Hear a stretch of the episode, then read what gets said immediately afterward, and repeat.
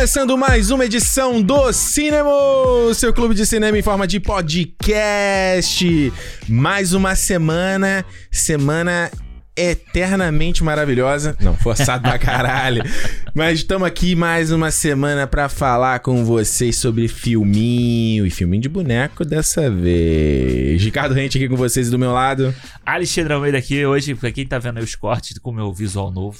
Ah, é. Esse visual que eu n- Que não, isso, cara? Eu não Deixa aprovei. Eu falei assim, putz. Tô pensando, inclusive, já fazer a Manter? barba. É, deixar. Vai manter a bigoda? Pode, ser. Quem viu aí, ó, quem viu aí no meu Ah, é, Insta, postou lá, eu postei aí o nosso show de Halloween lá na casa do Romariz. E eu fiz a votação, né? E eu falei quem ganhou, Alexandre, ganhou como o fantasia preferida aí de Ted Lasso. Ted Lasso. Yeah, maybe that Mano, eu vi o Ted Lasso e falei assim: dá pra fazer essa, essa fantasia no Halloween. Eu tinha. Moleza. Eu tinha parado, tinha calça, tinha não sei o quê. E eu falei, né? Você primeiro, a Renata ficou em segundo com a Belatriz. Olha aí. Falei, porra, tô, tô... E Eu, eu, Fantasia- eu fui o menos votado. Falei, gente, isso é o meu- Instagram. Mas sua fantasia é muito Muito o quê? diferentona, assim. Tu achou? É assim, acho que tem, tem que ter uma referência boa pra pegar ela. É, ela não é divertida, né? Tipo, ela não é engraçada. Né? De repente, eu, eu, eu tinha falado que esse Halloween eu ia me vestir de Recyclops, que é o personagem lá Ah, do Dwight. falou. Eu falei, aí eu, quando eu olhei, eu fiquei com uma preguiça, assim, de ter que arrumar a roupa. Eu falei, ah, mano, deixa pra lá. Pô, da Renata foi escolhida em cima da hora, Em né? cima da hora. Deu uma confusão de, pra não ter fantasia repetida, aí ela trocou, Uhum. deu sorte. Não adiantou ter- nada, que a gente chegou na festa e tinha fantasias repetidas. Não, mas não tinha ninguém igual ela, pô. Tinha pessoal fantasiado de Harry Potter. Sim, mas então, tava igual. E, o, e a Sketchum também. A gente com a mesma fantasia. Não, sim, sim. Não, mas o que eu tô falando é assim, tipo, Hum. ela não queria ir fantasiada com a mesma fantasia da dona da casa, entendeu? Claro, claro, é. O João Mariz, ele se, é. fanta- se fantasiaram de ela família Adams. Mudou a fantasia dela e foi, foi- eu achei que foi maneiro. Não, ficou ótimo. Ah. Ficou legal pra caramba. Enfim, dá uma olhada aí no meu Instagram aí. Ricardo Rente aí no Instagram tem, tem as fantasias. Alexandre, Ih, fala. o que, que a gente vai falar no Papinho dessa semana aí? Papinho, inclusive, está segmentado esse nome, hein? Todo mundo agora gostou. Já, Papinho. pô. Não, e eu acho engraçado que o pessoal já tá perguntando assim, em qual programa teve o papinho do não sei o quê? É. Vai ouvir o programa. Aliás, acho que tem que botar, vendo na descrição do podcast? Eu boto, né? Tu hein? Claro que eu ponho. Ah, então, gente. E aí, eu não sei. o último parágrafo. Eu não sei todos os aplicativos, Ah, mas eu sei, eu uso o Pocket Cast. No Pocket Cast, se você digitar, se eu digitar pra gente, falou Ted Laço. Eu digito Ted Laço na busca, ele encontra o programa, se tá na descrição, ele encontra. Ah, é? Sim. Maneiro. Ele acha na descrição. Então, tipo, eu não sei se todos os aplicativos fazem isso. Então é a maneira de você achar o papinho. Maneiro. Isso é maneiro. Ah, mas isso aí é normal, mano. Teve gente que mandou, ah, Ricardo, qual foi qual que ouviu, não sei quem, não sei quem. Mas é normal. Tem uma mina esses dias no, no YouTube, ela postou, pô, Ricardo, aquela que ela falou? Ah, Ricardo, faz vídeo da segunda temporada de Mandalorian. Aí eu falei, de novo? Tipo, já fiz o vídeo. Procura a parada, caralho. Procura, gente. Mas enfim. Enfim, vamos falar hoje aqui sobre Ah, essa. Foi uma polêmica ou não foi? Foi polêmica. foi uma né? polêmica. Aí que deu. Foi o quê? Semana passada, é isso? É, já no dia do lançamento, foi semana passada. Foi semana passada. É, é um, É. Assunto, é um assunto que já meio que tá velho, mas é relevante. Não, é relevante porque ele. Até porque ele é um papo que acontece aí há vários anos já, né? Exatamente. Desde que eu me entendo por gente. Que é o papo aí, vamos falar da- sobre a, a polêmica da, da lei que, tentou, que tentaram passar em São Paulo. Uhum. Do final da meia entrada. Exato. Uma entrada, meia entrada geral, né? Não era meia entrada só do cinema, era meia entrada De tudo. para estudantes, para idosos e para qualquer, qualquer um que tenha direito Uhum. à meia entrada, né? É, o deputado Arthur Duval aí, o mamãe falei. Ou, como eu digo assim, a lista de pessoas que eu adoraria esmurrar. Exatamente. É, botou aí um projeto de lei, né, dessa coisa de acabar com a meia entrada e tal. Foi, entrou pra votação, acho, na Câmara, né? do- e foi votada contra, obviamente, né? Mas isso abriu toda uma discussão que a galera ficou aí repercutindo na internet, justamente sobre o poder da meia entrada, né? E por isso que eu fa- falei o Alexandre, cara, acho que é um tema relevante Sim. e importante pra gente falar aqui no Cinemou. É, eu acho, antes da gente entrar na discussão em si, resumo, pra mim isso aí que foi feito é cortina de fumaça, é tipo pra mostrar que tá fazendo um serviço, porque isso não tem Claro. benefício é, é um suposto benefício. Tá? Tipo, você tem tanta coisa que tá acontecendo no mundo que é Sim. tanto mais importante e a pessoa tá esquentando a cabeça com isso. É tipo pra mostrar serviço, sabe? Aham, claro. Ao meu ver é isso, e de repente a galera tá falando em rede social, e aí o nome continua relevante, e aí continua, você consegue re- ser reeleito. Pra mim é isso. É, pra você, você ter o seu nome numa manchete, pelo menos de vez É, em quando, é, pra, é. E pra essa, e essa atenção. turma toda aí, esse cara aí, essa turma de MBL, pra mim é tudo. Cara, é um. Pra mim é um. É tipo sujeirinha da unha, sabe? Tipo uma É. galerinha desprezível, assim, um bando de ratos que apoiaram o Bolsonaro, apoiaram o governo, e aí quando viram o barco afundando, fugiram pra pagar de oposição, pra pagar de isentão, mas é uma puta mentira. São tudo igual. É, e eu acho que isso torna mais claro ainda, assim, ano que vem é ano de eleição, né? Uhum. A gente fala, as pessoas falam muito o tempo inteiro de Lula, Bolsonaro, né? Essa, essa, essa luta, essa batalha Ah, os que vai ter. principais, né? É, não, é, e- mas sempre falam da presidência, né? Ou como falam de governador. Uhum. Mas as pessoas esquecem que quem acaba mandando, ou quem acaba, tipo, é, tornando refém um governo ou não, é a, a, a Câmara dos Deputados, tanto estadual, né, no, no âmbito estadual, quanto no federal. Uhum. Então, a gente tem que prestar muito mais atenção no nosso voto para deputado federal, para deputado estadual, para senador, porque Uhum. são esses caras que são importantes, são eles que vão aprovar a lei, eles que vão estar movimentando a- as coisas no país, entendeu? Uhum. E eu acho que é o tipo de voto que a gente menos pensa. As pessoas não lembram, entendeu? Então, que é o tipo, grande problema né, na nossa educação, né? Tipo, é, é- é o quão seria importante a gente, a gente. e necessário a gente aprender essas coisas na escola. Pois é, e aí porque acaba você. Em vez cara... de, sei lá, trigonometria, sei lá. É, Qualquer coisa que a gente aprende em matemática ou física que ninguém usa no dia você deveria aprender só na faculdade, né? Que, que é quando você quer se Mas especializar. ninguém no negócio. nunca. Isso nunca vai mudar, tá? Eu tô falando isso, mas isso nunca vai mudar. Ensinar quais são os papéis de eh, cada político, responsabilidades, como funciona, sei lá, sistema de juros. Ou, ou- questão financeira, econômica, te ensinar como você gerencia a sua vida economicamente. Coisa que você entra na vida adulta sabendo zero. Exatamente. de como você administrar o seu dinheiro, como funciona juros, como funciona crédito, sabe? Mas ninguém, isso nunca vai mudar porque você, a partir, uma maneira de você manter o povo controlado é na ignorância, né? Quando você dá educação, você liberta a galera e, Exato, e eu você acho- cria inimigo, né? E aí eu acho que faz diretamente o, a linkar, o link com o que a gente tá querendo falar aqui sobre Uhum. a meia entrada. Porque o que você falou, que você vai aprender política como? Com Uhum. cultura. Você vai aprender Sim. como? Vendo um filme, vendo um documentário, lendo um livro, sabe? Uhum. Então, é a cultura, é a educação que vai, que vai trazer isso pra pessoa. Então é Uhum. cultura, nem que seja um filme, um show, uma peça de teatro, uma coisa assim. Isso tudo faz parte da formação do Sim. cidadão, da formação da pessoa. E a meia entrada. Livro, música, tudo. É, tudo. E a meia entrada, ela é, ela é uma acessibilidade pra muita gente dessa, dessa forma, entendeu? Uhum. Não é a meia entrada. Por que, que o cara não. o- com certeza não estava nesse projeto de, de, do- de lei a meia entrada patrocinada por marca no cinema. Pois é, né? Tipo, ah, você se tem o você seu é cartão. cliente de não sei o que, você vai pagar a meia entrada aqui. Não tava essa meia entrada. Claro que não. Porque essa meia entrada não, não vai fazer. Não vai. Não tá na parte dos planos da galera que apoia esses filha da puta, entendeu? Não. E aí o papo é justamente geralmente falar assim: ah, mas tem muita gente que usa carteirinha falsa, que engana pra comprar. entra- E ah, é, o ingresso é caro do jeito que é, porque muita gente burla a parada, então se acabar com isso, vai acabar o valor, diminuir o valor do ingresso. Que é igual a coisa da. Se te cobrar, cobrar a bagagem, o valor da passagem diminui. Não aconteceu. Não, aconteceu. Se mudar, como é que é a lei, lei trabalhista lá, vai gerar mais empregos. Não gerou. Não, gerou, E exatamente. tipo assim, é, um é um- é a história da carochinha e da fada do dente pra adultos, assim, sabe? Tipo, É. mano, se você parar dois segundos pra pensar como o mundo funciona, não é assim. E. De fato, a gente sabe que existe isso, sim, da galera que, que não precisa da meia entrada, que o cara tem grana e tal, e aí ele vai lá e faz uma contravenção e tem a carteirinha falsa e o que seja, sabe? É, tem mercado disso, né? Tem gente que vende isso. Claro, isso não estamos falando que não existe. Existe e é foda mesmo. Porém, você tem, tem que parar a pensar na base da pirâmide também, né? Você não pode ficar olhando só pra cima. Porque a partir do momento que você, ah, eu quero coibir isso, e como eu falei, isso aqui é, é cortina de fumaça, isso é pra mostrar serviço, etc. Não é exatamente uma agenda por trás disso, um compromisso por trás disso. Aham. Ah, você tá prejudicando a galera de base, um pessoal que realmente precisa que o ingresso seja mais barato e que, que realmente, já com o ingresso na meia, o cara já não consegue é, é, é ter tanto acesso, Exatamente. Né? Então, é, é, é, se você tira isso, é que ca- acabou total. E aí é o que o Alexandre tava falando, é uma parada que eu tava lendo esses dias assim, essa semana melhor, sobre é, não só a gente tem um governo federal que abertamente né, já falou contra a cultura e contra qualquer coisa. Acho que pra mim é, é o grande, é o grande minha grande bronca com o atual governo federal, e inclusive quando ainda era esse candidato e Aham. tal. Eu falo assim, mano, o que sai da boca dessa galera é só merda, é só coisa negativa, é só lixo, é só porcaria. Não, ninguém. Não é esse cara abre a boca pra falar algo bonito. Aham. Pra falar algo inspirador, pra falar algo legal. Tudo que, que. Ah, e o cinema nada presta, música nada presta. Ah, não sei o que, nada, nada presta. Tudo que tá aí é uma merda, Exatamente. né? Não tem, então, tipo assim, não. E, e o texto que eu tava lendo era de como. É, hoje em dia você, você cria-se, abre igreja, constrói igreja, mas não tem cinema, não tem um teatro.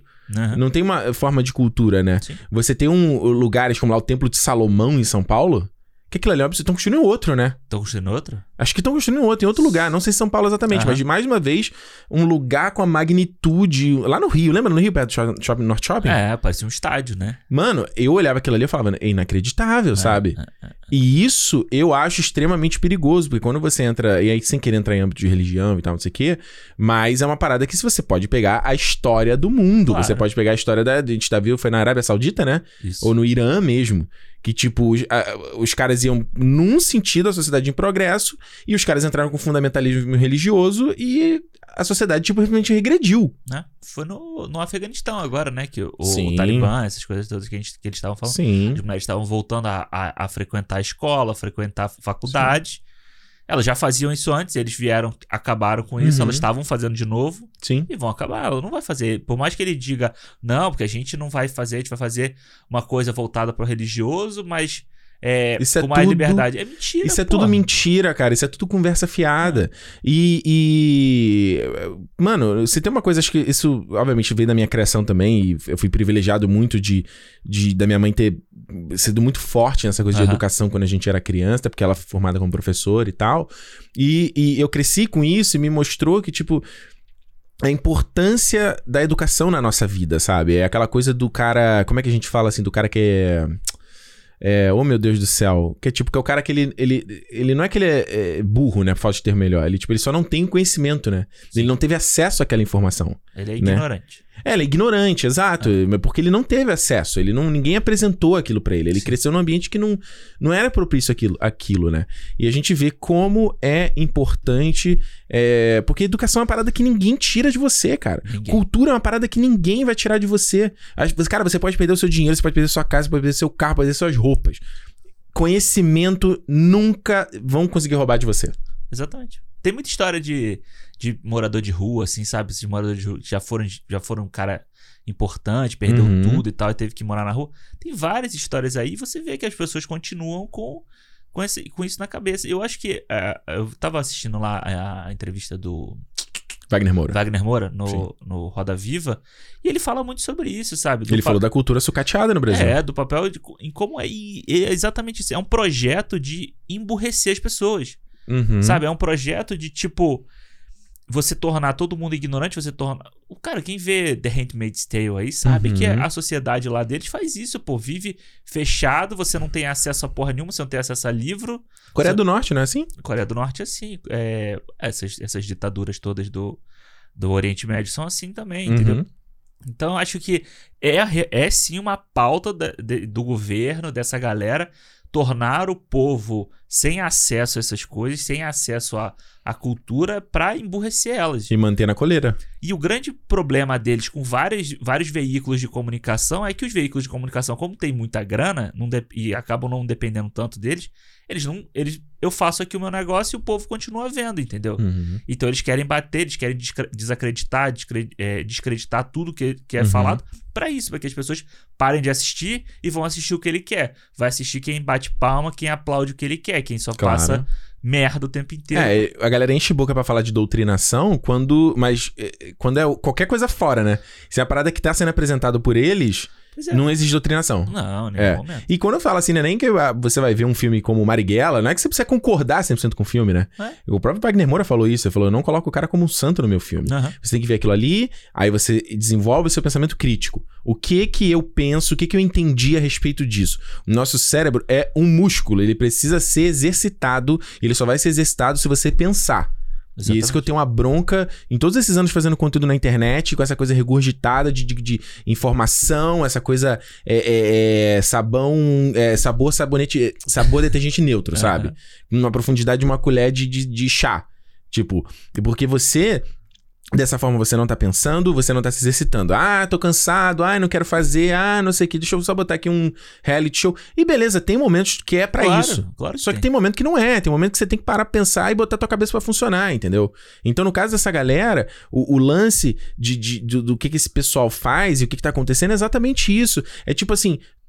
É é uma galera que bate no peito pra falar que é brasileira e eu tenho orgulho, não Patriota. sei o que, patriota, o cacete, mas não tem nada, não valoriza nada do que seja da cultura do Brasil. tudo que é genuinamente da nossa cultura e representa a gente, é, principalmente a gente vê aqui fora, é tudo merda. Aham. Tudo é uma bosta. Tudo é uma bosta. Tudo é uma bosta, tudo é um lixo, entendeu? Agora, a não ser que seja algo que, né, sirva pra agenda deles. Vai ver, qualquer um desses caras, desses governos, todo mundo tá, tá aí na, na boca do povo, ninguém abre a boca pra falar algo decente, algo bonito. Não tem. É, não, os caras não têm nem cul- cultura realmente, sabe? não assim, tem cultura. Você não, você não vê uma O presidente do Brasil é um imbecil. É um imbecil, eu, pô. eu ouvia a Dilma, eu sentia vergonha do que a Dilma falava às vezes. Falava, mano, como é que essa mulher é presidente? Perto do atual presidente, ela é uma gênia, brother.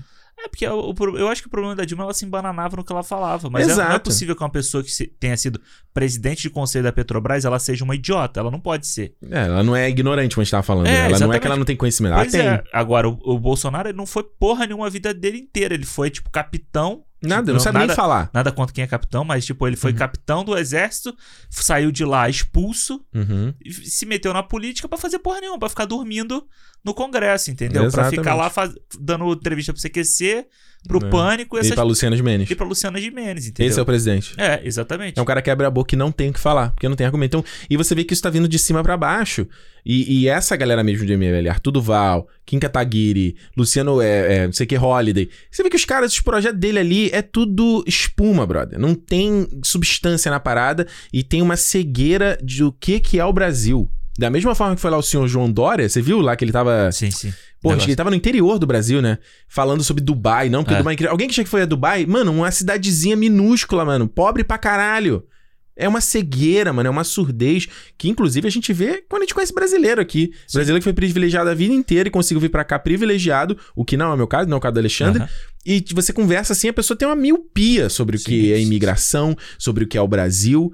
Então, nesse caso, voltando a falar sobre a cultura específica, é, e principalmente o Wagner Moura, uma coisa que ele fala legal no Roda Viva, é que co- como a, a- a cultura no Brasil tá, tá sucateada, né? A gente teve primeiramente a Regina Duarte fazendo aquele Ministério da Cultura que foi. Ridículo. Mano, é tipo, sei lá, se você visse isso numa sketch, você acharia exagerado. Exatamente. Você, é uma coisa meio Ponte Python, assim, você ia rir. Aí agora você tem aquele. Parecia Cacete do Planeta. Lembra o Cacete do Planeta? Que Parecia? Cacete do Planeta. É, é, é. Aí agora você tem aquele. Não dá nem pra falar, um estrupício de gente que é aquele Mário Frias. Mário Frias. O que, que esse cara faz? O que, que esse cara tá fazendo? Qual é o dia a dia? Qual, qual é a responsabilidade dele no dia a dia? Nenhuma. Não tem nenhuma. O cara tá só ali recebendo a graninha dele e fingindo que tá trabalhando. É, e fazendo essas agendas, tipo, de, sei lá, de arma, de não sei o que e tal. É. Que não, não, qualquer tudo. Ah, o que vai ser lançado de filme, não sei o que, tem que ser passado aqui pelo governo pra gente ver. Isso é ditadura, Isso é brother. ditadura. Sim, pura e simples. O próprio Wagner Moura falou isso do, do filme do Marighella.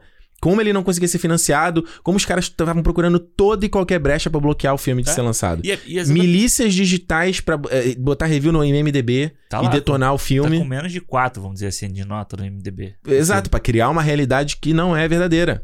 Mas eu acho, exatamente, e eu, e eu acho que é muito pior do que, esse- que. É claro que uma ditadura mata muita gente e tal. Mas a ditadura, você sabe o que você vai encontrar nela. Uhum, Se você tem um regime ditatorial, você sabe o que você vai encontrar nele. uhum, No regime do Bolsonaro, no regime atual, no regime do MBL. uhum. E aí eu acho que é muito importante as pessoas também abrirem o olho, porque vai chegar no que vem um monte de gente dizendo que não é Bolsonaro, que não é É sim. E é. E isso, é, tinha que ser, isso tinha que ser igual Oito Odiados, marcar o 17 na testa desses, desses e caras. não é só isso, é. Ele pode não ser. O, o Wagner Moura até fala isso, ele pode não ser é, o. O bitolado. o bitolado. Não, e é o, le- o lobo, sabe? Porque o, o, o Bolsonaro ele não veste a, a pele do cordeiro, né? Ele é o lobo, ele é o mesmo e foda-se, ele, Uhum. ele fica esbra- esbravejando e tal. Mas vem uma galera ali que vem com aquela, não, porque eu sou o juiz, eu sou Dória o quê. foi isso. O Dória foi isso. O Sérgio Moro que tá vindo aí como grande herói. não é. Justiça, É- não é. E É, é, extrema-direita da farinha mesma do forma. mesmo saco. E vai, e assim, vai,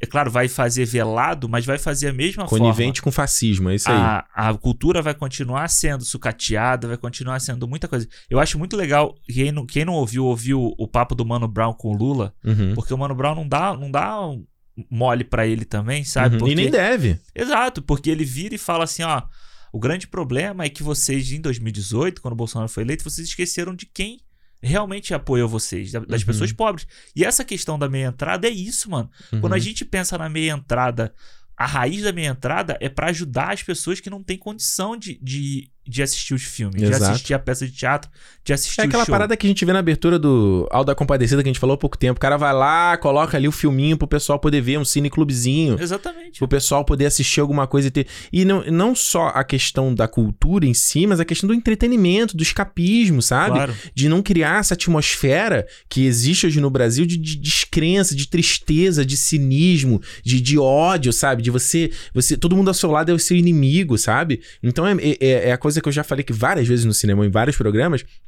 Que é a cultura botar, dar aquela lufada de vida dentro de você, de felicidade, de Ó. coisas boas, sabe? De você também não só ver as obras que são caralho, é, né, pesado, puta crítica social, que é importante, mas você vê um, um Paulo É Gustavo isso que eu que, ia falar, é você ir com a sua mãe, com a sua, com seu pai, pra você, pra você poder assistir o Minha Mãe é uma Peça, entendeu? Exatamente. É você poder assistir Você isso. cria, você aí nisso você não só tá sendo imbuído de coisas boas, um sentimento legal dentro de você, né, na tua alma, que acredite você ou não, mas você tá criando um laço com a tua família, Claro. de um programa que você tá indo junto. Claro. Cara, a cultura, ela tem um papel extremamente importante, a arte tem um papel extremamente importante na, na nossa sociedade. E voltando ao Wagner Moura, ele falou uma coisa muito importante, que ele falou: a cultura brasileira, a produção de conteúdo brasileiro hoje sobrevive pelo streaming. E isso, quando ele falou isso, cara, você vê como figuras como Perry Jenkins, Scorsese, Nolan, Villeneuve são puta elitista. São. Que não, que beleza, eles estão falando da realidade dele, Estados Unidos. Mas nem Estados Unidos é assim, brother. Estados Unidos, beleza, ele vai ter muito mais acesso, mais cinemas do que o Brasil, óbvio.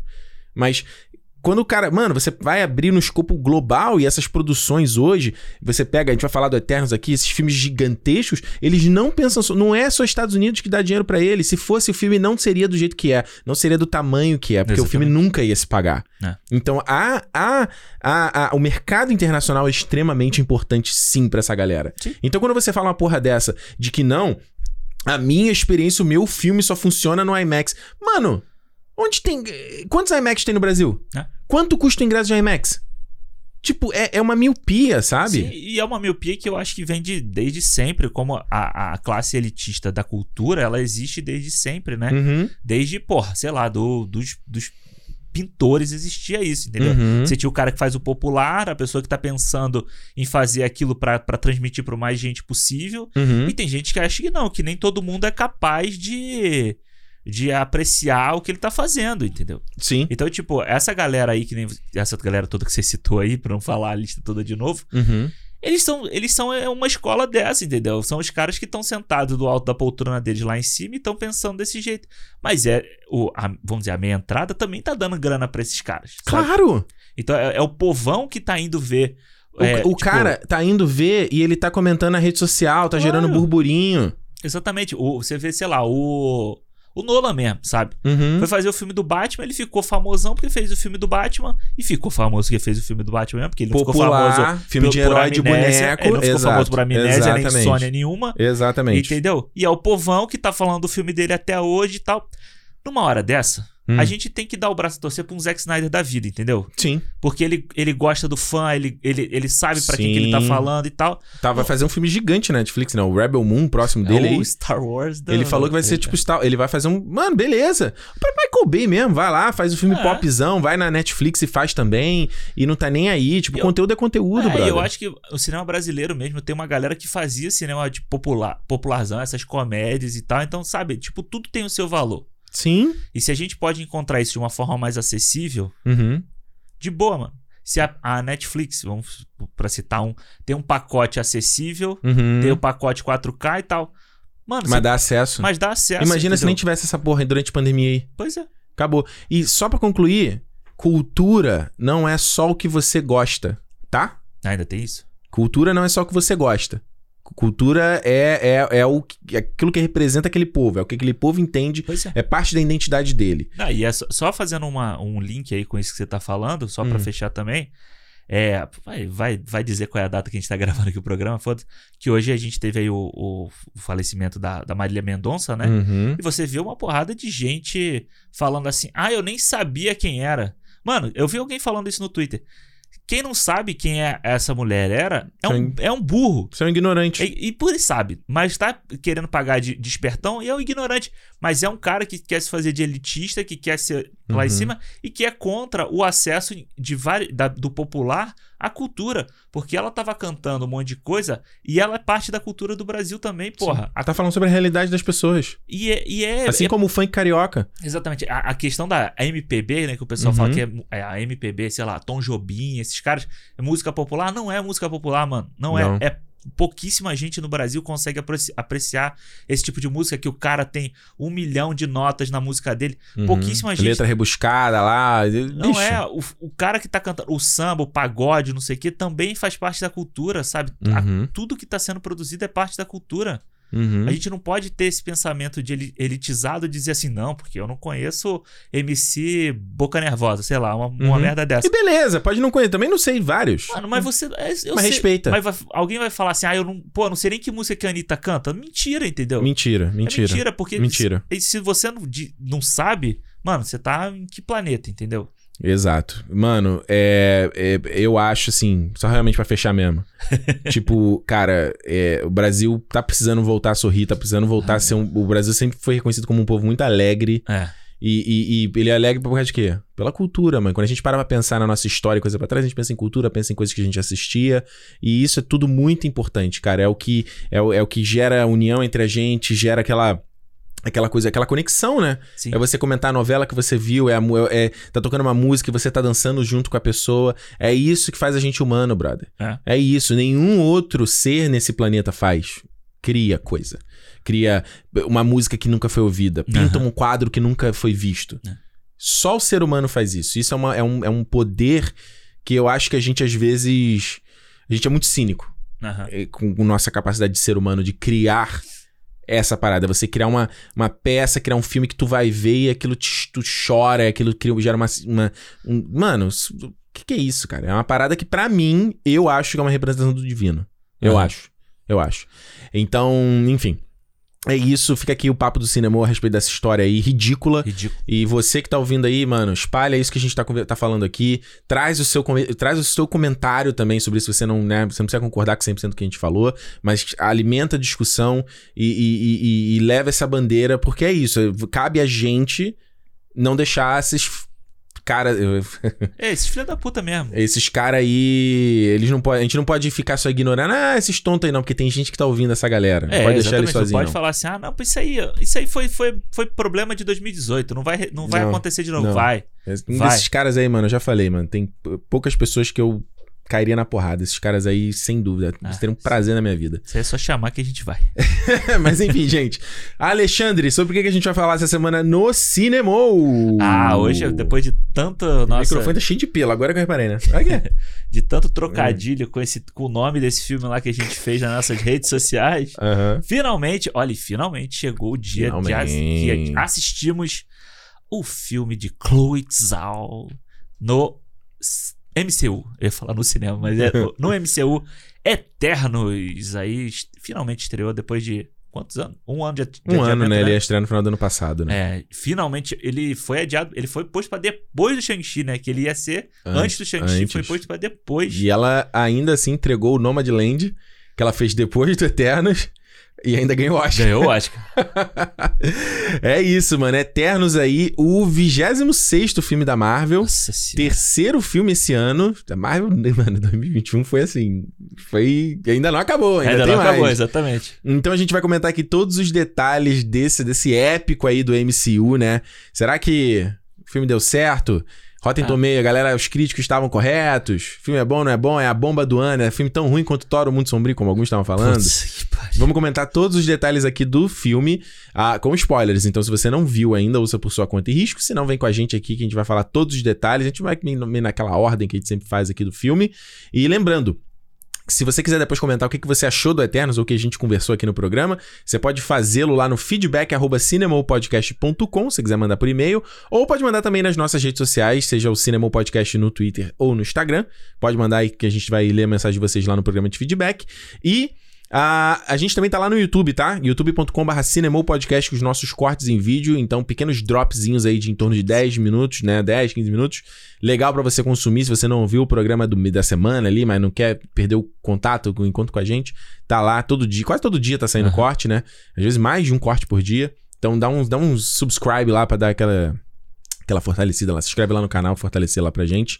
É, e por último, mas não menos importante, a gente tem o nosso cine, o nosso fã clube, não cine clube, o nosso fã clube ah, da galera que apoia a gente aqui financeiramente o nosso projeto a partir de 5 reais. Já entra lá no nosso clube no Telegram, tem acesso ao nosso calendário do mês de publicação. A gente já lançou, inclusive, o calendário de novembro e de dezembro do Cinemon, então o pessoal já sabe todos os programas que a gente vai fazer até o dia 31 de dezembro, Olha que vai aí. ser o último programa do Vai ano. ter. A gente não ia fazer no programa 31, mas a gente resolveu fazer, porque aqui a gente, a gente gosta do que a gente faz. Exatamente. Então, se você quiser estar pertinho da gente, clube.cinemopodcast.com e como eu já falei, vou falar de novo, a gente tá, vai ter uma parada maneira aí. Vai mesmo. A gente nem anunciou para os fãs só, só deu um teaserzinho, mas a gente... Mano, vai ficar a galera com chororô aí, que, ah, que eu não participei, não sei o quê. Vambora, mano. Cinco reais é um, é um dia de pinga. Tá dentro. Nem de pinga esse bobear hoje em dia. Nem de pinga. Dependendo da pinga, pô. Não fala vai. Não. Você já sabe o que eu vou perguntar, né? O quê? Sobre o que, que é o Eternos, Alexandre? Que você- a galera. O que, que, que, é esse filme? Que puder chegou su- agora, né? Se você puder dar um sumarizar aí. Sumarizar é uma palavra em português? Sumarizar não, né? Su- Su- Summarizing. Sumário, mas sumário existe, pô. Não, Mas sumário, su- sumário é um resumo da, da parada? é, não, sumário é tipo. Sumário é o índice, É não? o índice, é. É, que em, inglês que é summarize, aí o cara fala, can you summarize this? É. Então não é, em- não é, acho que não é em português. Tem que conseguir dar uma resumida aí, Resumida, então. isso. Resumida. Vamos lá, fácil. Fácil? Será? Extremamente fácil. Fala aí. Eternos. Hum. Os Eternos são seres Ah, que são. Posso falar aqui? Eles são criados pelos celestiais, Aham. né? E Vem do planeta chamado Olímpia. Olímpia e chegaram à Terra na, lá em 7 mil a.C. ou 5 mil a.C. É, 5 na, mil Na antes. Mesopotâmia. Pô, Mesopotâmia. lembrei muito da minha aula de história nesse Foi filme. maneiro. E estão aqui na Terra pra cumprir a missão deles de derrotar os deviantes Uhum. e aguardar aqui até o dia que eles deveriam retornar pra casa. Que a missão tá concluída, né? E aí eles estão até hoje. Eles Então- chegaram a 5 mil a.C., estão aqui até hoje. Uhum. E o filme vai mostrar um pouco desse, desse dia a dia aí dos, dos dia a rapazes. dia dele. Mano, o filme do Eternos é muito doido, né? Porque eles adaptam essa- esses personagens aí do Jack pelo Jack Kirby, né? Que inclusive Jack Kirby, hein, pessoal? Jack Kirby foi o criou- Estadão, né, que fez a matéria lá, né? Falou Eternos estreando, conheça o legado de Stan Lee. O, não, o cara que criou. Mano, vai, vai ser burro assim. Aí depois fala, né? Ah, não, olha. de- O jornalista aqui, não sei o que, bicho. Nenhum desrespeito aos jornalistas aí, mas tem muita gente incompetente no seu Pelo trabalho. amor de Deus. É. do Jack Kirby. E eu, eu- é, um, é um filme extremamente ambicioso, né? Porque ele vai abordar, primeiro, uma coisa que, que a Marvel, ao meu ver, nunca abordou, que são super seres, né? Seres cósmicos e que tal. Porque. E, e é a parada que, assim, que, que é a dificuldade da DC, né? De adaptar os heróis. Porque são heróis que não. o- a pegada da Marvel é sempre. é, né, Homem-Aranha, X-Men, é, são os heróis que são próximos da gente, né? Agora você vai trabalhar com esses caras que, tipo, você tem o Icaris, que é parecido com o Superman. Sim. Como é que você pega esse cara e relaciona ele, e encaixa ele num universo que já foi estabelecido, É, mas ao mesmo tempo você tá ampliando o escopo e tá apresentando coisa nova. Aí você traz uma diretora que é, como a gente falou, vencedora do Oscar pelo, com Nomadland, um filme de arte, né? Um filme indie, basicamente, que nem todo mundo vai gostar, longo, lento, contemplativo. Aí tu vai trazer, né, né, Ela fez lá também o. é, é, música que meus irmãos ensinaram também. E o. Como é? Eu não sei o nome em português desse filme, The Rider. É, né? Mas o filme, o filmes que ela faz com uma pegada muito pé no chão e documental. E como é que você vai pegar essa mulher e vai botar ela pra fazer um filme de super-herói? E, mano, era um filme que eu tava muito tenso. Assim, Aham. Eu falei, cara, eu quero muito que esse filme dê certo. E eu vou te falar, mano, pra mim, Eternos é o melhor filme da Marvel desde Vingadores Ultimato. É o filme que eu tava esperando desde Vingadores É, Ultimato. Pra é. ver.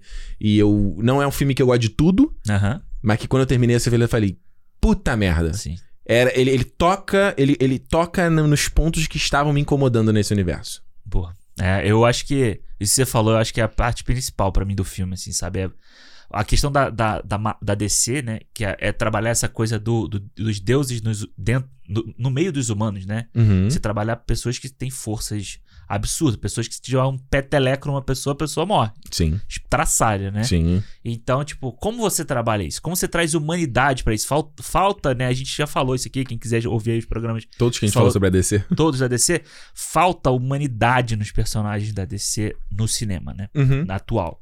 Então acho que é isso que falta e, sobra muita humanidade nos personagens da- do MCU. Sim. Entendeu? Tipo, você vê, sei lá, pô, o próprio Homem-Aranha do Peter Parker, fala que é uma mateira aqui, mas ele é um moleque, entendeu? Sim. Ele é um moleque. O, Homem de Ferro, quando ele. Toda a jornada, o arco total dele, você vê a humanidade nele de falha, de acerto. Tipo o Doutor Estranho. O Doutor Estranho é que é mais flerta com essa coisa cósmica. É, Ele ainda tem, você. Não, você vai botar lá o drama dele, uma parada que qualquer pessoa vai se relacionar, e, exatamente. né? Por isso que, como é, é muito difícil você fazer um filme de Superman, né? Como você vai se Uhum. relacionar com um cara que é tipo um deus Sim. aqui na terra, na terra entre a gente. A força dele, ele consegue ser muito mais forte com qualquer um aqui. Exato. Por isso que os caras estão a DC, acabou de DC fandom e não falou nenhum Nada, plano é. do Super-Homem. É. E tipo, o Super-Homem, um dos heróis mais icônicos, acho que o maior, o herói mais icônico da história do Tá universo. patinando. e os caras não conseguem fazer. É. E eu acho que o Eternos, assim, é, o que me surpreendeu muito Hum. foi eu ter me identificado com. Não me identificado, mas, tipo, ter entendido muito dos conflitos de todos eles, sabe? Uhum. De, pô, de, do Icar, do próprio Icaris, de tudo da. Que é, que é o mais forte, vamos dizer assim. é o deles. super-homem É, deles. que é o super-homem deles. Até, tipo, o da, da Sprite, sabe? Que, Uhum. que, é, um, que, que é uma, um- que é uma humani- humanidade, sabe? Uma. Tu falou da Sprite, eu me arrepiei aqui, porque eu acho, eu acho a conclusão da jornada da Sprite, eu quase chorei no cinema. Eu fiquei muito emocionado. E então eu acho que a- a- trazer a Chloe Zhao pro, pra esse filme foi um, um acerto absurdo, assim, sabe? Uhum. Eu acho que. é, Eu não consigo entender realmente quem, quem diz que não consegue ver a mão dela nesse filme, sabe? Nossa! Nossa! Primeiro que, assim, você vai falar que na cena de ação você não consegue ver a mão dela. Você nunca viu um filme de ação dela, porra. Como é Exato. que você não vai saber como qual, é é, que. qual é a tua referência? qual é- é, exatamente, ela nunca fez algo desse jeito pra você falar isso, Não. entendeu? A montagem eu achei muito a cara dela. É. Baseado no Nomadland, né? Eu não vi os outros filmes dela. Sim, sim. Dizem que é, é tudo muito parecido, Ah. né? Pelo que eu já li sobre os outros filmes, mas eu não vi. Mas, Mas pelo e- Nomadland você vê, você vê a mesma estética. De às vezes ela, ela dá uns cortes meio abrupto na cena, uma coisa meio, meio. Mas eu falei, é a identidade dela. E eu acho que a cadência, sabe, do filme, de, de contar a história com calma, do filme ter duas horas e, e meia, né? Que tem Uhum. duas horas de porrada. É. Tipo, beleza, eu acho que podia ser um pouquinho mais curto, mas que você entende por que, que ela te- precisa daquele tempo, sabe? Uhum. E que no final das contas ele não me atrapalhou. Pra mim passou de boa o tempo do filme, sabe? Eu, É.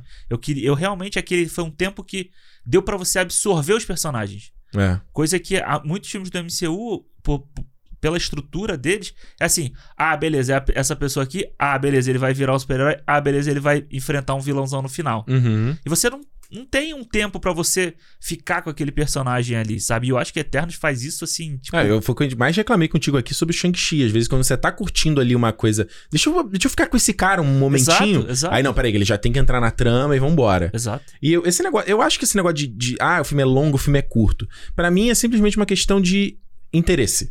Aham. Porque, tipo assim, você, beleza, você, vai, você passa uma hora na tua rede social dando scroll no Instagram ou no TikTok, mas uma hora de EAD é uma merda. Exatamente. E é, o mesmo, é, o me- é a mesma uma hora. Aham. Então, se você fala que o filme é longo ou o filme é curto, pra mim é o ritmo do filme versus o quanto ele tá interessante, o quanto você tá desenvolvendo aquela história e ela tá te envolvendo, Sim. né? A gente pega o Duna, você, né, te foi embora. Aham. O 007 é coisa, duas horas e pouca. Eu cito o, o irlandês, que eu sei que não é pra todo mundo. De boa. De boa. O Roma, o Roma que tem duas horas e blau. Pra algumas pessoas o Roma vai ser insuportável. Pra mim foi bonito demais. Ele vai. Bonito demais. Ele vai maravilhoso.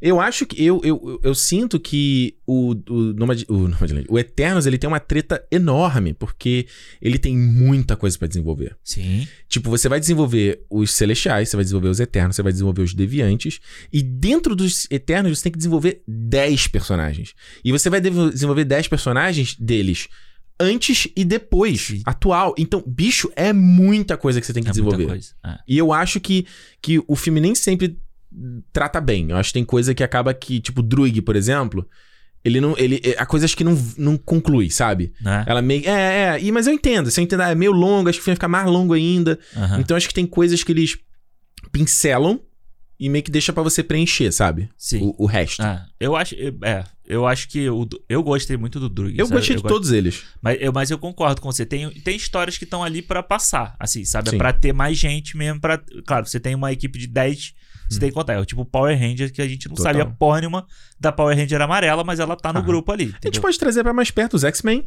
Você pega os X-Men, tem todos ali, mas o cara vai focar no. ah, quem é a trama? A trama é o Wolverine e a Vampira. É, Tipo, você não sabe muito sobre o Ciclope, você não sabe muito sobre a Jean Grey. Ela vai ter duas linhas pra falar sobre ela. exato. E eu acho que, pelo menos, a. É uma coisa que a gente viu ela fazendo muito no Nomadland, né? Ela Aham. pega lá, tem a história da, da Fern, e aí você passa um tempo. Aí depois ela vai na. É Suki, né? Era? Suki, é. Aí foca na outra. Aí vai naquele cara que era o líder lá. aí Sim, aí foca um sim, pouquinho sim, nele, aí conta um exatamente. pouquinho. Aí o cara que trabalhava no, no burger lá, lembra? Aí fica um pouquinho nele. Aí meio que ele some, assim, sabe? E depois ela conecta lá na frente com outra coisa, entendeu? Ela vai, ela não Exato. deixa solto também. Exato. Ela tem uma conexão no final das contas. né? Exato. Eu acho, eu acho que falta. Eu acho, eu só sinto que, que às vezes ela falta ritmo. Eu, eu entendo, eu acho, assim. Eu É. acho que se fosse falar da direção da Chloe Zhao, o que eu não curti no filme, é que eu acho que ela não tem, às vezes, um pouco um timing do blockbuster. Aham. Principalmente, às vezes, na ação. Eu acho que, às vezes, a ação tá maneira, aí dá uma Sim. barrigada, aí ela pega o ritmo de novo, sabe? Eu acho que ela não... É uma coisa que, por exemplo, caras como os irmãos Russo, o Brad Bird é outro que sabe incrível. Steven Spielberg. Sei lá, a gente tá falando de. Né, então, não vou falar do Spielberg, vou falar do Brad Bird, diretores menores. Aham. É, quem mais? Acho que o Christopher McQuarrie, McQuarrie do, do, Do Missão Possível aí. do Missão Impossível É. também.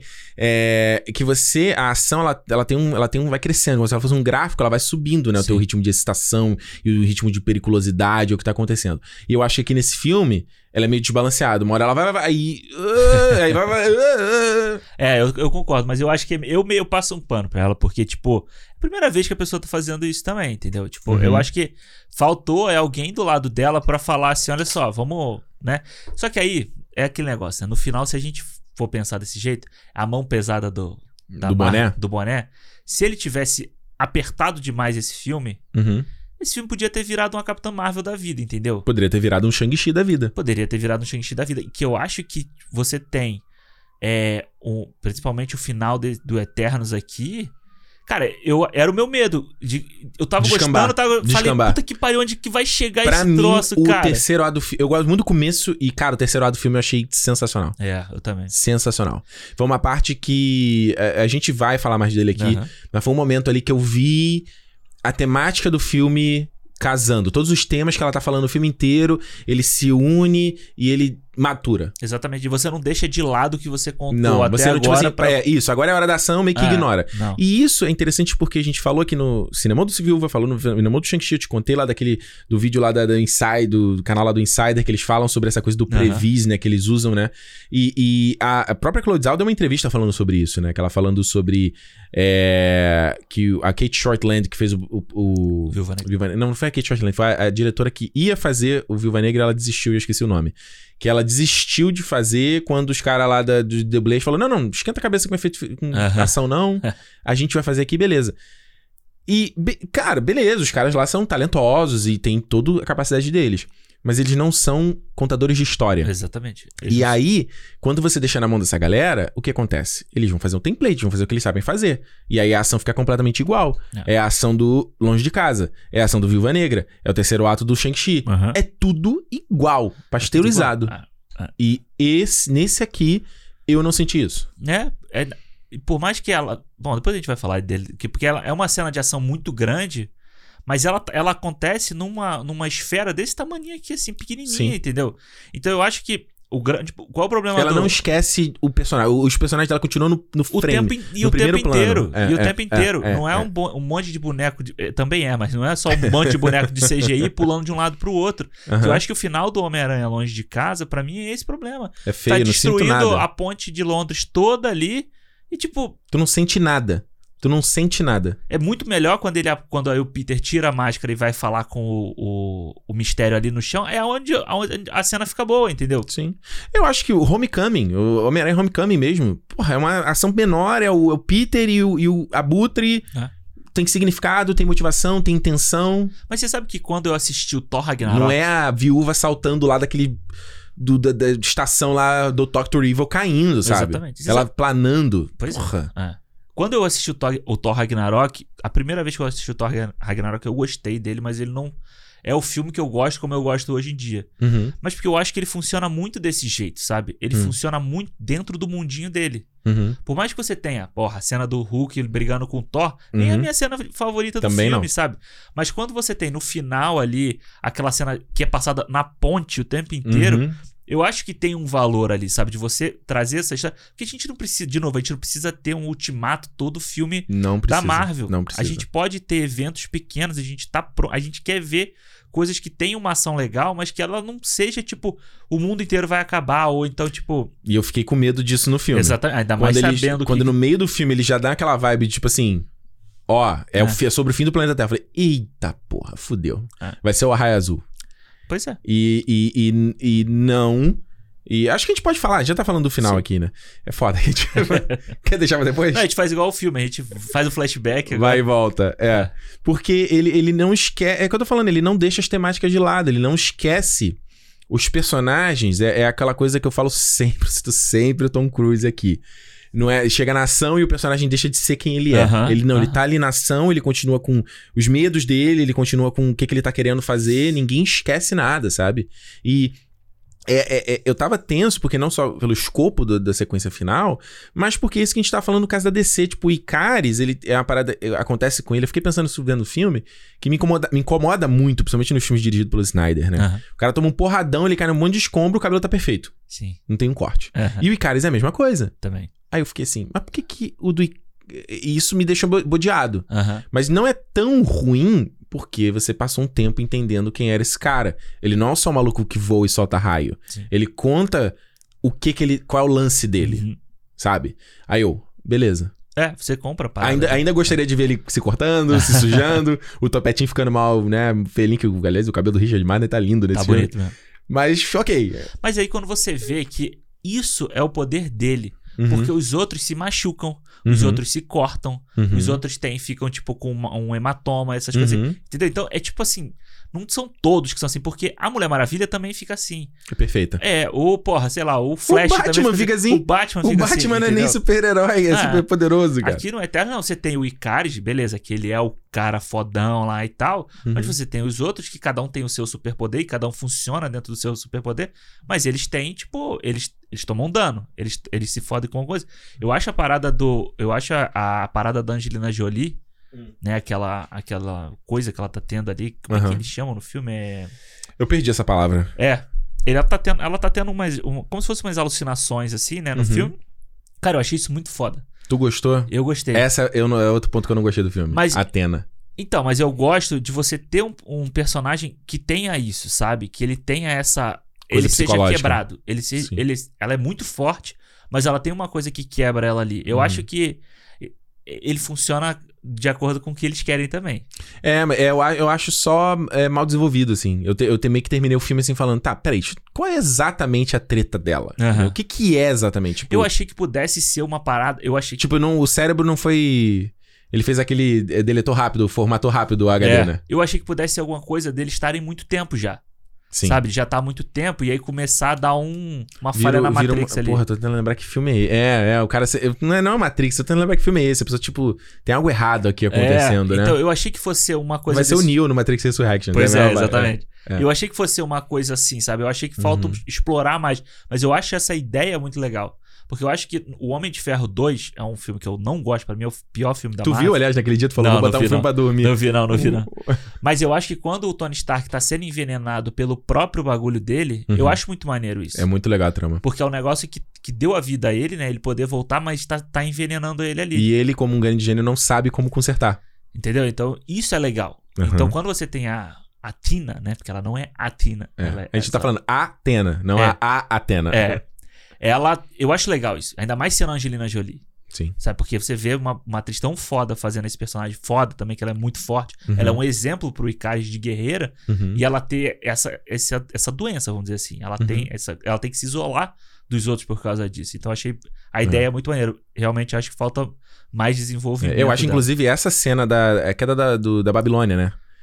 Não, Não. era? É, quando eles estão vendo. Não, não, não. Que eles estão se separando. Não, é, outro, é outra cidade É eles- o Tenote. É lá na. Lá na... tem as pirâmides é, e tal, é. né? É quando os, os, os espanhóis estão invadindo a América do Sul. É, eu acho essa cena ruim. Porque ela, eu acho que é uma cena que falta muito ritmo e senso de espaço, assim. Aham. Porque ela, a- a- quando a gente vê o que, que ela faz pelo Nomadland, né? Ela filma muito com câmera na mão, tá ali do lado, ela fica, ela não, reba- ela não, não tem corte a cena, Sim. né? Ela fica, uma câmera, gira pro outro ator, gira pro outro ator, gira pro outro Ah. ator. E nesse aqui, você vê que a maneira que ela e o Ben Davis, né, que é o cinematógrafo do filme aqui, Ben Davis, inclusive cinematógrafo do Matrix, cinematógrafo do Guardiões da Galáxia, Aham. do Homem-Aranha. Homem-Aranha do Sam Raimi, né? Cara bom pra caralho. É, foda. Mas eles, eles optaram por um tipo de enquadramento, que é um. é um- ele faz uma coisa meio de cima pra baixo aqui na lateral do rosto dos atores. E é tipo.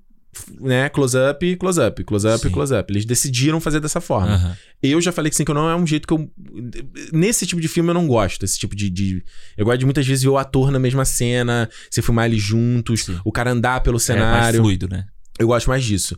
E eu acho que essa cena, ela tem um problema de time, ela é muito longa, assim, que ele, né? É o Druig tendo. É, é- é- tem vários conflitos acontecendo na mesma São cena. muitos problemas. né? É o Druig puto com a parada, é a Tina tendo o, o, o, colapso lá dela, é a Jack separando todo mundo. É Isso. muita coisa que É muita acontece na mesma Ah, cena, ah, e ela fica boring, que parece novela. Fica acontecendo no mesmo ambiente ali, Sim. entendeu? Naquele... Parece aquelas discussões de família, né? De novela. Isso, que é o... igual o episódio do Morning Show que eu te falei lá. Ah. Aham. É, que é isso, é tipo, os caras discutem um milhão de coisas no mesmo ambiente, assim. Tu fala, caraca, meu irmão. É, eu, eu acho que. Eu não acho. Eu acho também a cena. Ela é arrastada, eu acho ela arrastada, mas eu acho o conflito dela. Não, o conflito é gosto. ótimo. O conflito é ótimo. Isso que me faz gostar mais dela do que. Mais até do que ela merece, talvez, né? É. E, e eu vou te falar outra coisa também. Eu fiquei pensando, queria saber o que tu achava. Ah. Eu achei muitas atuações desse filme aqui meio ruins. E de atores que a gente sabe que são bons atores. Sabe? A, a Salma Hayek tem hora que ela fala uma- ali, principalmente no final, que ela fala com a, a Cersei. Eu falei, que que é isso, mano? É. Eu, pra ela, mim, ela o, o, o cara que faz o Gilgamesh, lá do Train to Busan. Eu- mas eu acho que é por causa da língua. Sim, mas eu então, eu também, eu também fiquei pensando nisso, eu não sei se, porque o Icaris, ele é um cara que é muito durão. Uhum. Você vê que a- o tipo de fala dele é durão. Sim. né? Mas aí você tem a, a Sprite, você tem a Cersei, você tem o, o próprio Drug, eles são mais o Kingo. o, o, Fa- o Fastos, que ele é muito, ma- eles são mais mundo- Fastos é fantástico, é né? fantástico. E O, o, como é o nome dele, gente? Esqueci o nome. É- Benny, Benny Harry. Benny Henry Tyler. Ele é muito bom, Ele é cara. muito bom, Ele é é. muito bom. E você vê que eles são mais do mundo, sabe? Eles viveram mais no mundo aqui, então eles são mais Soltos, é, né? Soltos. Pode crer. Isso faz sentido. É, e eu acho que tem, e tem personagem. Eu não sei se, se a atuação. Porque não pode ser. a- de verdade, desculpa, mas a, a Chloe Zhao que faz o Nomadland e que faz os outros filmes dela, que eu também não vi, mas todo mundo fala bem, ela não pode fazer um filme que as atuações são muito ruins, Não. sabe? Eu Mas- não consigo ver uma, uma diretora com um calibre desse fazendo isso. Pode acontecer, pode. Uhum. Mas, tipo, a Salma Hayek é a única que eu não gosto do filme. É, não, eu tenho mais, assim. Tem mesmo. Acho até o Kumal. Kumal poxa, esqueci- não é Nanjaniani, ele, eu esqueci o nome. É, não é? É Kuma- Kumal. Nan- É, Nan- é o sobrenome dele que eu sempre erro. Aí Eu vou- acho vou que botar aqui. ele. É, meu iPad não tá aqui.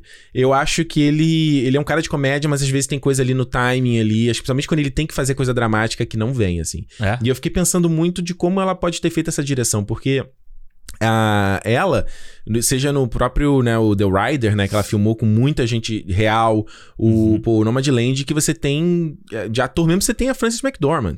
É Kumail Nanjiani. Nandiani, viu, né? Nanjiani. Nandiani. Nandiani. Nanjiani.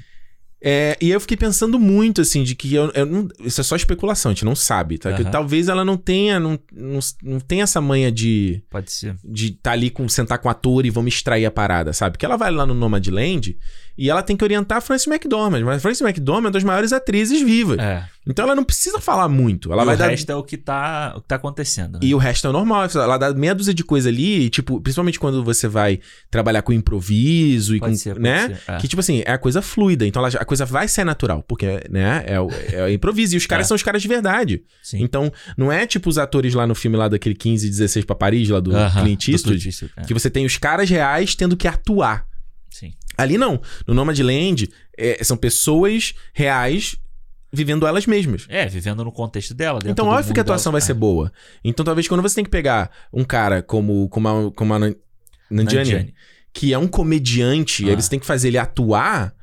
E, e aí, talvez você não, como a diretora, você, ela talvez não tenha essa manha ainda, Pode ser, sabe? pode de, de, ser. de chegar ali e falar, mano, essas são as intenções que eu quero pra cena. Talvez você tenha que puxar um pouco mais aqui, talvez você tenha que voltar um pouco mais ali, sabe? Então você tem conflitos, tipo, principalmente no- quando o Icaris confronta eles todos no final. Aham.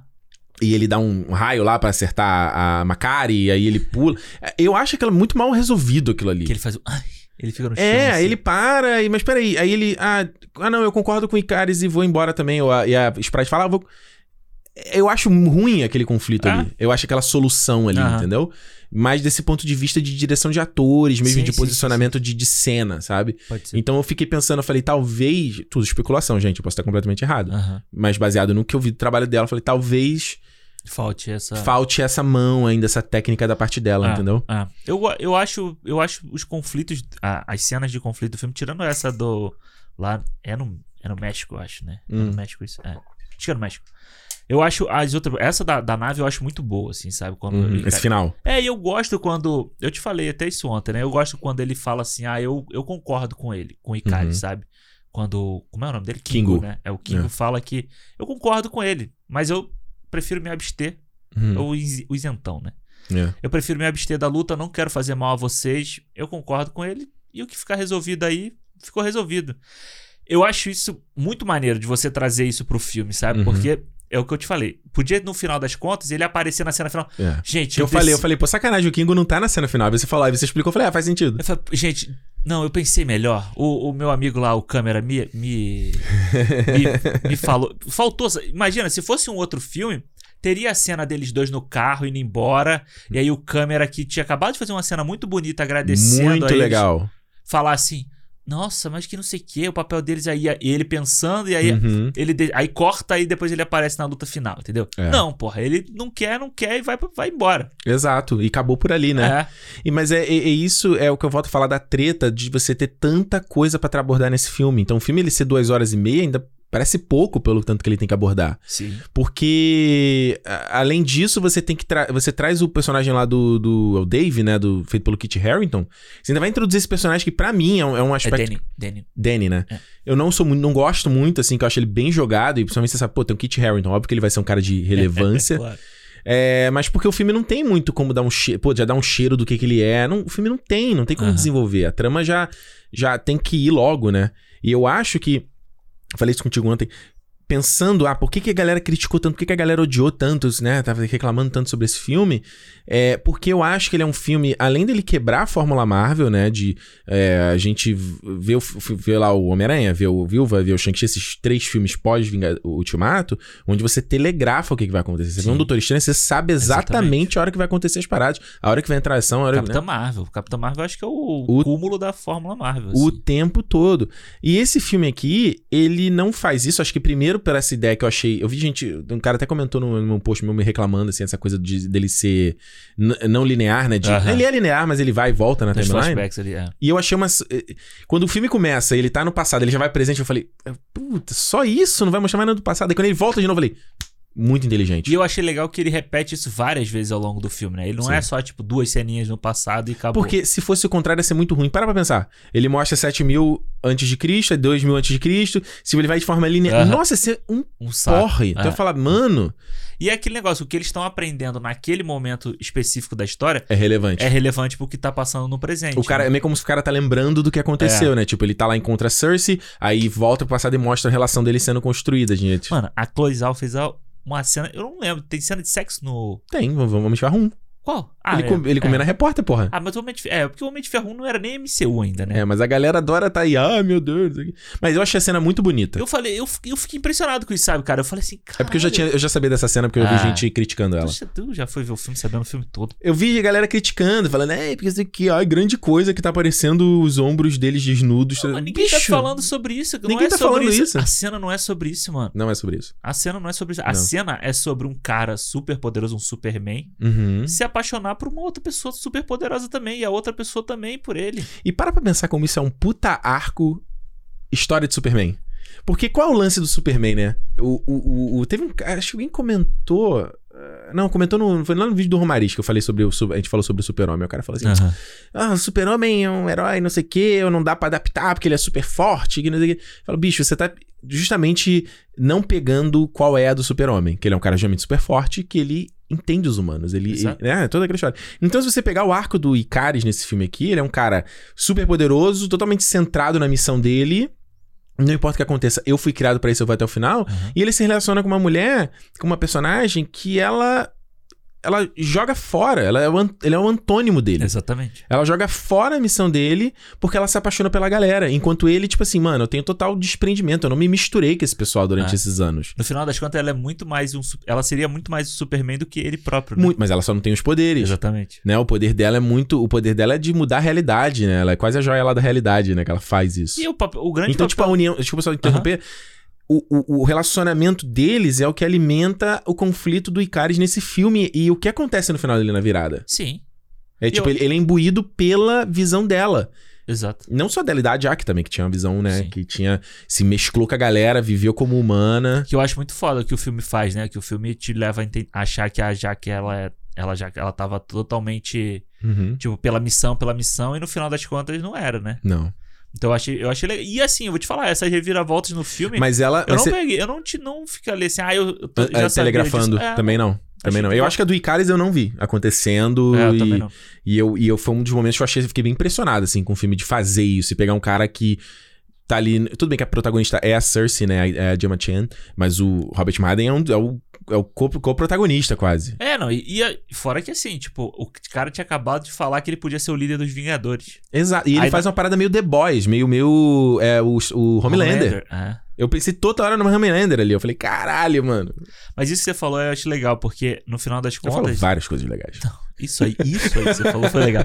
Esse negócio, porque no final das contas, o que, o que torna o Superman, né? O que traz ele pra, pra mais perto da humanidade é a Lois Lane, Sim. né? E aqui você tem e- o é essa coisa sisudona, Uhum. e você tem ela que, que, pô, ela tá no meio das crianças, sabe? Ela é professora É. e tal. Então, ela tipo, ajuda na agricultura e tal. É, ela, porra, ela dá. a- ela transforma. Ela é o, é o Midas, né? Ela é Aham. o próprio Rei Midas. Aham. Eu achei maneiro essa- essas, essas sacadas que o filme tem de, Sim. das coisas da história deles terem uma participaçãozinha, sabe? Porra, isso, a gente vê no, voltando no carro depois que a gente deixou você ver a Juliana no carro conversando sobre isso. E eu tava falando com ela como esse é, um- é ficção científica, isso é Philip K. Dick, né? Sobre aquela história lá, é, como é que é? São mais ovelhas. é, todo- Os androides. É, os, andro, os, os androides são com ovelhas, não é? é, alguma coisa. Isso, isso, exatamente. É o Blade Runner, né? O, É um Blade Runner, que é tipo, é você. você é, é, são, seriam os deuses astronautas, sabe? Exato. Tipo, é legal porque eles colocam os caras aqui e os, beleza, a missão dos caras é só ficar ligado nos deviantes. Uhum. E não interferir muito. Mas só a presença dele já interfere. É a Exatamente. coisa igual do Star Trek Além da Escuridão. Exatamente. Aparece a Enterprise. Isso já mudou o Já curso mudou. da vida dos caras. É, é, Sabe? Então, é, é igual de filme. Qualquer filme de volta no tempo, bicho, você apareceu ali, você já mudou o curso da mudou. história. É. Então.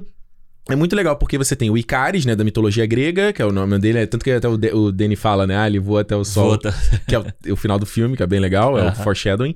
O Gilgamesh, né, o Gilgamesh eu não lembro de que, acho que é romano, talvez, mitologia romana, não, sei. A Atena, Atena, que mitologia é, grega. Inclusive, eles falam, deixam isso claro Porra. no filme. E aí você vai. Cara, eu acho que a história do O Fasto. Druida, né? O Druida, que é um personagem de- clássico de, De, de contos e de conto fantástico, medievais. ele tá vivendo na floresta amazônica com a Exatamente, galera. é. Você tem a Macari, né? Que ela coleciona os artefatos, né? Artefatos que a humanidade perdeu e ela tá. Ela é estudiosa ali. E quem eu tava falando, gente? Ah, e o Fastos. O Fastos que é tipo o Dr. Oppenheimer, né? Que vai. Agora né, no, Do no, filme vai fazer o filme. Ah, Do criador da bomba atômica, né? Que, é que foi inspiração lá pro. pro é, poxa, esse é um personagem dele. No Rogue One, do Mad, Mad Mikkelsen. Que ele é o criador da Estrela da Morte lá. ah ele, sim, sim, sim, sim. sim. arquiteto É, e tal. é, é. É o cara que ele. Ele, óbvio, ele não fez a bomba. Não, ele atômica. criou a, a fissão, né? É isso, ele, ele e durante a, né, ele, ele, ele ensina lá a roda, É. né? E, e- e, ah, como é que faz o. Pô, isso aí você lembra em, quando a gente estuda história no colégio, que ele fala daquela coisa do. Eu não lembro o nome disso, que é aquela parada que vai cavando a terra. Isso, é, eles falam no filme, mas eu não me lembro como é. É, exatamente. Pra- Pra arar a terra, né? Isso, não é que os humanos não fizeram nada, mas a presença daquela galera ali, né? Ajuda. É, e isso é coisa de história da humanidade, manha. mano. A gente tem aí, como é que os caras. Lá o Stonehenge é uma parada que até hoje ninguém consegue tá explicar. no, no crédito final do filme, né? Não vi, mano. Aparece Stonehenge lá. Tá explicado. As pirâmides do Egito e tantas outras coisas. Civilizações que eram evoluídas pra caramba e caíram. E, É. e, e- e- Mesopotâmia, Babilônia, tudo isso, né? eles falam, né? É. Tipo, essa aqui é a maior cidade viva É. e cultural e tudo se perde no tempo. E eu acho que é muito legal o paralelo que eles, tão faz... que eles Hum. fazem disso com a humanidade do dia de hoje, né? Uhum. Tipo, mano, quando eu- o Fastos eu acho que é o principal personagem que representa isso, né? Tipo, como ele é desgostoso com a humanidade. de por um lado, mas ele, ele quer continuar ali, quer continuar fazendo as coisas porque ele vê que tem uma salvação. A cena dele, aí que eu falo, é uma cena que eu falo assim, pô, se tivesse um diretor aqui que soubesse dramático, a cena dele vendo Hiroshima destruída, É. eu me emocionei, mas eu falei, se tivesse um diretor aqui, E, pô, quando eu vi o trailer, eu tinha certeza que era Hiroshima e todo mundo falava que era uma erupção não de é vulcão. nada. Não, porque eles enganam no trailer, né? É. Eu falei, cara, se tivesse um diretor aqui fiz um, poderia botar um Spielberg, o Spielberg é bom de fazer isso aí. Puta, essa Pra cena ia dramalhão, né? Essa cena ia ser muito, né? Subir o violino ali, porra. ia ser muito emocionante, cara. Mas eu acho muito foda você fazer esse paralelo, sabe? As pessoas, eles passaram por todas essas, essas, essas civilizações, eles viram a humanidade fazer um monte de merda tantas vezes, e aquela coisa, aquele, aquele o, papo, né, do- de, de pessoas que veem tudo do alto. Uhum. Tipo, eles têm que fazer merda pra poder evoluir. Uhum. Mas até que ponto a gente vai evoluir, sabe? Até que, Sim, até que ponto, tipo, vai dar uma merda e vai dar uma merda de vez e vai acabar tudo, pô. exatamente. Entendeu? Então, tipo, qual é o, qual é o limite disso, de, de deixar solto, né? Correr a frouxa É, é- pra- é o trema, é o, é o conflito do Druig, né? Exatamente. Ele fala, eu- porra, eu posso controlar essa galera e eles não vão entrar em conflito. Mano, que eu acho muito boa. E eu acho muito boa a, a questão dele estourar nessa questão da, da América Central, sabe? De, de como a, civilizações que tinham uma tecnologia absurda foram dizimadas por uns merda que vieram Uhum. da, da Europa porque eles tinham arma de fogo, doenças e não sei o que, dizimaram a- o negócio. E eu achei muito legal trazerem isso no filme, porque é uma coisa que você vê meio esquecida, É sabe? pouco, assim, da- você vai da falar, é, vai falar de. O, a gente tava, teve, teve há pouco tempo aí o trailer do Uncharted, né? Nos jogos ele fala, né? da- De você, é. de você voltar, né? O Eldorado e, e contar a história da América do Sul ali, Pois de é. civilizações que você vai, sei lá, em Machu Picchu. Machu Picchu, é- eu esqueci o nome. Machu Picchu no Peru. É, Não, aquele que você tem, que é tipo um. Parece uma pirâmide de concreto. Esqueci o nome daquilo. Que, porra. é, é, é Chitza. Isso, isso. Que ali é um, é, um, é um resto de uma civilização que era avançada pra caramba. E, e, e vamos falar dos maias, né? Exato. Então é, é legal, né? Porque Eu você. achei muito legal. Eu, e eu acho que isso é um enorme benefício desse filme, que é a plura- pluralidade dele, cara. De você ver como você, quando você sai do formatinho americano, caucasiano e tal, e isso permite contar outras histórias, porque você vai trazer pessoas com outras perspectivas, né? A Chloe Zhao é uma diretora que ela é chinesa, né? Ela nasceu em Hong Kong, acho, se não tô enganado. Acho que é. E ela, ela é, é criticada pra caramba na China, né? Porque ela é, ela é, é crítica a, a- ao Partido Comunista Aham. Chinês. E ela, eu, eu já vi entrevista com ela, porque ela perguntando por que, que você tem interesse de contar histórias americanas, né? Você tá- e ela conta histórias de. Porra, você vai ver o nome de Land, mano. É um. É um é uma microcultura que a gente não tem qualquer conhecimento, É. sabe? Mas Aham. porque ela fala, cara, eu tenho. eh, A minha visão de fora acha isso aqui, vê Exatamente. beleza nisso aqui. Sabe? É, é, é uma coisa que a gente, voltando a citar o Roma, que o Cuarón faz quando ele É. conta a história, né? Exato. E eu acho que é o que, o que o Ch- o Sean Baker é, é americano, mas é o que o Sean Baker faz, né? Ele conta Sim. história, histórias que o americano não quer que, se- não quer que sejam contadas, pô. História Exato. de gente largada, de gente párea da sociedade, de gente lá é, abandonada pelo sistema. É Todas isso. as histórias dele. O Tangerine, o único que eu vi dele foi o Scarlet, né? Starlet, eu acho. É, Eu também não vi isso. Tangerine é um filme, é, né, sobre isso, é um, porra, um filme incrível. Projeto Flórida é isso, Red Rocket que a gente viu é isso, Também e é o isso. que ele quer fazer aqui sobre aqui, o problema de opioide aqui em Vancouver. Também. Porra, mano, é um filme que a gente vê lá, a gente tava lá no, no Vive e falou, ele mano, falou isso, ele- caralho, cara, eu quero ver esse filme agora, sabe? É, pois é, eu acho Porque, que é porque, por porque isso é- a gente tava falando da cultura no começo do programa. É, é isso que te permite te mostrar coisa que você não, não vê, assim. Não, não- tipo, você não tem conhecimento. Não tem como a gente viajar em todos os lugares do mundo e conhecer cada cantinho do mundo. Aham. Documentários, filmes, séries, quadrinhos, livros, eles permitem ser essa Exatamente, máquina do tempo, essa viagem, né? É. Então você tem n- isso na diretora, né? E a roteirista também, né? Ela também tá no roteiro e toda Sim. a galera envolvida no roteiro também do filme. E a diversidade do elenco, cara. A pluralidade do elenco. Todos os lugares que eles vão, você falou, eles vão no México, eles vão em, em- em vários lugares do Aham. mundo pra filmar essas cenas, né? É. Não, eu acho que é. O que eu ia falar? Eu tava com um negócio na cabeça esqueci. Ah, Mas eu acho que essa pluralidade é muito legal. Quando você vê o elenco reunido assim, uhum, você consegue se identificar com. Alguém vai conseguir se identificar com alguém daquele, daquele, daquele elenco, sabe? sim. Isso eu acho muito legal. E eu acho que é, é você trazer. Eu acho que é uma, uma pluralidade. É difícil falar essa palavra. Pluralidade, Pluralidade. é difícil. De história Pluralidade. dentro dos, dos, dos, dos heróis, sabe? Uhum. Cada um tem o seu problema. Não é todo mundo lutando pelo mesmo problema. Não. Cada um tá tentando resolver o seu negócio. E eu acho que isso que a gente tava falando de você contar histórias pequenas, histórias que são, tipo, que não é todo mundo que quer ver. Uhum. Eu acho que esse pode ser um dos grandes problemas que muita gente não fala, torceu o bico pra esse filme, sabe? Uhum. Do tipo assim, ah, não, não é essa história que eu quero ver de um super-herói? Será que é essa Uhum. história que eu quero ver de um super-herói? Mas o super-herói, no final das contas, também vai passar por uma história dessa. Sim. Ele também vai ter provações, vai ter conflitos pequenos. Conflitos do tipo, porra, eu quero, não quero ser super-herói. Claro. Conflitos do As tipo. maiores histórias que a gente ouve, o Watchmen, a série do Watchmen que a gente falou aqui, porra, É, e eu o acho que, que é aquilo, cara? E eu acho que assim, até o, o, o Kingo, vamos dizer assim, sabe? Que eu Uhum. acho que pra mim é o Kingo é o pior personagem do filme. Tá. Assim, não é o que eu não é o pior, mas é o que eu menos gosto, assim. Sim, sim. Mas ele é o cara que, tipo, no final das contas, a fama pra ele, porra, foi boa. Uhum. Entendeu? Ele gostou da fama, ele sentiu o gostinho da parada e ele tá ali. E, tipo, tá vive... tô vivendo a vida aqui. Mano, É e isso. no final das contas é um super-herói vivendo A Cersei vira professora de universidade, sabe? Pra você ver o quanto. É um pouco a coisa do lado soul, né, da Pixar. É tipo assim, é, o- é o- é a beleza da vida comum, Exatamente. sabe? E eu acho que isso que, me, que eu gosto do- no- na temática do Eternos, porque ele, ele é sobre super seres, falando de coisa muito humana, assim, Exato. muito, muito da gente. A própria coisa da história do Gilgamesh com a Atena, que ele Eu fala assim, boa. cara, você, você ama, você protege, brother. Mano, eu gosto muito deles dois. Dessa, dessa parte deles dois, assim. Eu acho que é- eu acho muito legal, assim. Eu, E você nunca pintaria um casal, né, da Jolie com o cara do. Pô, sei eu- o nome dele, mano. Desculpa, mas o cara saiu de um trem cheio de zumbi pra ser, pô, parceiro da Jolie. Porra, e o poder dele é um tapão. Mano, É um aquela hora tapão que ele dá um tapão no bicho lá é muito foda. É muito O foda. poder do cara é um tapão, cara. É muito foda. E, ele, e é legal, porque é, pra- é pratica- praticamente a mesma coisa que ele faz no, no Trent Busan, É. né? Que ele amarra o negócio na mão e sai dando soco em todo mundo. Ah, porra, ela olhou ali e falou: opa, esse cara. Mano, eu acho ele, eu acho ele carismático, assim, sabe? Eu acho que Uhum. realmente tem. Eu acho que tem algum problema ali com a língua, ou tal. E assim, tipo, vira parte do personagem, entendeu? Total. Eu acho Mas- que no lance da Sprite que a gente tava falando, o dela foi uma trama que eu fiquei assim. Até quando terminou o filme, né? Por mais que eu, né, eu me emocionei ali na cena Aham. final e tal. E depois eu falei, mas, mas peraí, porra, o conflito dela é que ela era só que ela era uma criança. Não. Eu fiquei assim, porra, eu fiquei assim, meio, meio, meio bobo, né? Aí eu parei pra pensar, eu falei assim, cara, peraí, peraí, vamos, vamos lá.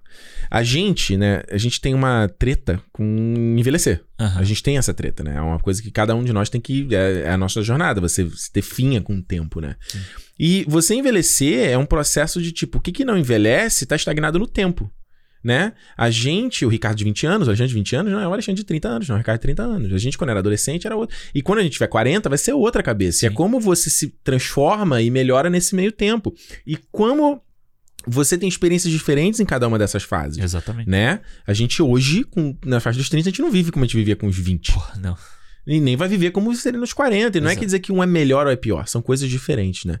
Então aí, quando eu parei pra pensar, eu falei, realmente, aí, o fato dela ser ali uma mesma idade, isso meio que bloqueia. Porque mesmo se ela quiser se misturar com as pessoas, ela vai ter uma mesma experiência sempre. Exato. Ela não vai conhecer coisas diferentes. Aí quando ela. Quando tem a trama dela, de ela falar. é, E, é, eu tô até arrepiando aqui. ela, ela fala, cara, eu quero ser humana. Ela fala, tá, mas você vai morrer. Beleza. É. E Bicho, isso é, isso é uma. vou ter que falar. Vou ter que falar. É uma parada de, da história do Aronofsky, que é fã da vida. É tipo assim, é eu aceitar é o, é o soul. É, não, você não precisa nem, tipo, ir não, tão lo- assim, num filme cabeça, vamos Verde, dizer assim. tênis É. verde. O Homem Bicentenário com o Robin Williams, Ô, é isso. puta, caralho, Alexandre, eu tô aqui. Tem um filme. É o Homem Bicentenário, Homem Bicentenário caralho. É isso, pô. O Homem Bicentenário, puta. Pô, o Eu Robô, cara. Nossa, parece que eu tava tipo, segurando um arroto, sabe? Ah. O Eu Robô, o Eu Robô é isso, pô. Não, mas o Homem Bicentenário eu acho melhor a referência ainda. Que o objetivo do cara era, era morrer, era virar humano, brother. É. No, o, quem... Chris Columbus, brother. Chris Columbus, aí, Harry Potter, tudo aí. Mas o, o Star Hum. Trek Primeiro Contato, que é o primeiro filme do, do Picard no cinema, Uhum. que é o meu filme favorito do Star Trek de todos. O Data, né, que é o personagem... É o robô. É o robô que é amigo dele lá, que é o imediato, como se fosse o Spock dele, assim, né? Uhum. Ele tem uma trama que o vilão tenta comprar ele com o sentimento de, dele poder sentir. De poder dar pele pra ele, Uhum. sabe? Dele poder sentir o sopro, mano. Ela sopra e aí você vê a pele ficando. Uau, assim, que E foda. ele se arrepia. Então é, Todo o sistema nervoso que ele não tem, né? Exatamente. Então é isso, é assim que ela quer comprar ele. Então Do acho que caralho. essa a- eu, e eu acho a comparação que eles fazem no filme com a, a, a Sininho clássica, né? não a Sininha de hoje em dia aí, Uhum. a Tinkerbell que tá aí nesse monte de filme aí. Eu acho muito foda. Se você lembrar da, da Julia Roberts fazendo a Tinkerbell Uhum. no filme lá do Ela era do apaixonada Spielberg, pelo, pelo Peter Ela era Pan. apaixonada por ele. Ela faz merda porque ela era apaixonada por ele também. Mas ela nunca, eles nunca vão poder ficar juntos. Não vai. E eu acho, eu acho muito legal isso. E a Sininho, ela sempre vai ser a fadinha que não fala e que tem um propósito. Que Uhum. o propósito dela é o, é o pozinho. Isso, o propósito dela é servir, né? Exatamente. Então, eu acho que essa comparação foi muito legal quando eles fizeram no filme. Uhum. Depois, quando você sabe no final, né, todo o arco Uhum. da Sprite. Eu achei muito foda, achei muito É, maneiro. Eu acho, mano. é, e aí eu quero. é, a gente tá falando do, da temática, né? E eu, eu quero falar agora do- da parte visual do filme. Porra, aí. Mano, eu vou te falar, brother. Eu, esse. quando eu terminou a sessão que eu virei pra você e falei, cara, a gente olha o final desse filme aqui Aham. e olha o Shang-Chi, aquela cena ridícula, aquele dragão e aquele, aquele CGI, aquela coisa flat. E eu falei, mano, eu, tenho, eu teria vergonha. Aham. O Shang-Chi vai entrar no Disney Plus, eu vou ver de novo. Eu também. Eu vou ver de novo. É vergonha. Porque, bicho, cara, olha como o frescor dos caras filmarem no local de verdade. Olha o frescor de não ficar usando a porra de CGI. E vazou coisa desse filme? Vazou a trama desse filme todo? Que é o grande medo de esconder tudo? Vazou Não. de vez ou outra a foto É. da Jolie na praia ali, mas tá ok. Ó, vazou a foto da última cena do filme, que são eles andando no parque. Whatever. Foda-se, você. daí? Whatever, que não Ah. me, me diz nada. Ah. Bicho, a cena final ali, quando ela tá dando a daga ali pra. A câmera vai se aproximando aquele pôr do sol. Moleque, caralho, que coisa linda, É cara. Que coisa linda. Tipo, é- é- é- esse visual naturalista. Eles estão naquela cena da floresta ali, você vê que é mais escuro, o visual É. mesmo. Parece E- a coisa da, da luz, luz Natural. natural Luz é. natural. E, cara, mano, eu não consigo descrever pra vocês, gente, como esse filme ficou lindo no IMAX. Ficou mesmo. Ficou mesmo. Brother, ficou. Eu falei pro Alexandre, pro- do Duna, eu vi o Duna no IMAX, ele viu no cinema normal. Beleza, o Duna no IMAX foi lindo, maravilhoso. Aham. Mas ele ainda fica bonito no cinema Sim, normal. sim, sim. Eu, mano, eu quero ver esse filme no cinema normal, porque eu acho, eu não sei, eu não sei. É. Porra, eu não sei se esse filme vai, vai ficar tão legal. Caralho, mano, quando ele.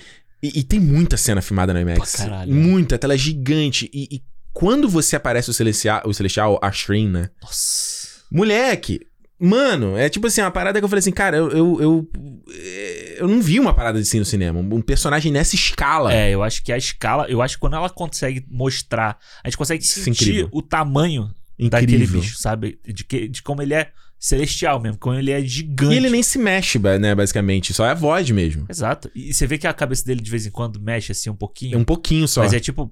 E aí é foda isso, porque imagina o tamanho do peso daquela cabeça. Claro. Pra ele se mexer. Ele tá se movendo milhões de quilômetros por segundo ali Pois pra mexer a é, e, cabeça. e É. aí ele dá uma viradinha assim e tal. Eu achei do caralho, mano. Prim- E assim, Cara. a primeira vez que ele apareceu, eu falei assim, pô, maneiro. Mas a segunda, quando ele aparece com a Diamond Shen já Uhum. na cena, caralho. É mano. do caralho. A abertura do filme eu acho linda. Daquele sol, como é 2001, sabe? Aham. ele vai, aí mostra a nave passando pelo sol, aí mostra eles olhando o planeta, mostra eles se formando, né? E tem pouco diálogo ali É, naquela é muito cena. doido. A primeira cena, eu falei assim, puta que pariu. Na primeira cena do filme, puta É. que E aí pariu. eles pulam pra Londres, eu acho que dá um dá uma puxada do freio de mão. Falei, É. aí eu já fiquei assim, puta, foi só abertura mesmo? Caralho. Aí não, depois blau, blau, blau, blau. E cada cena. A eu... cena na Austrália eu achei do caralho, aquele desertão assim Lindo. também, bonito pra cacete. Lindo. Aquela cena que a Angelina Jolie tá sentada na beira de uma árvore. Não Uhum. uma árvore, um negócio pendurado assim. Uhum. Que ela tá desenhando a visão que ela tem. Puta, é muito bonita. Muito cena. foda. É, ele, ele- ela fi- filma muitas vezes aquela coisa do horizonte, né? Só com a silhueta dos personagens andando. Tem uma cena do Druig descendo as escadarias com um incêndio no fundo, Aham. assim. E, mano, eu não consigo estressar, assim. Tem um- umas dezenas de cenas que eu acho que mostra. Cara, eu.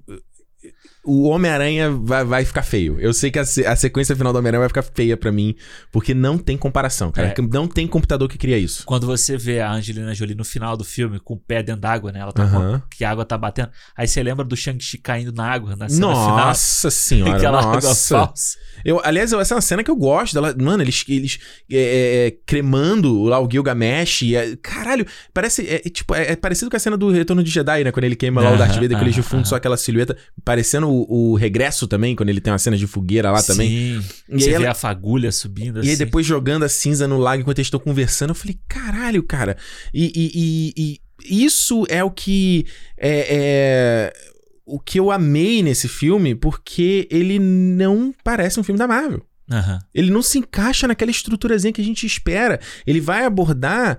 é, é, ele vai dar tempo de, tipo, os caras cremarem um outro personagem e, e- e- e- lamentarem a perda dele, né? A gente foi ver isso só no Ultimato. É. Só com Tony Stark. É, você vê que a perda da Jaque, né? Uhum. Ela vai, ela afeta todos eles. E a gente tem Uhum. tempo de ver Pô, ela é líder todos deles.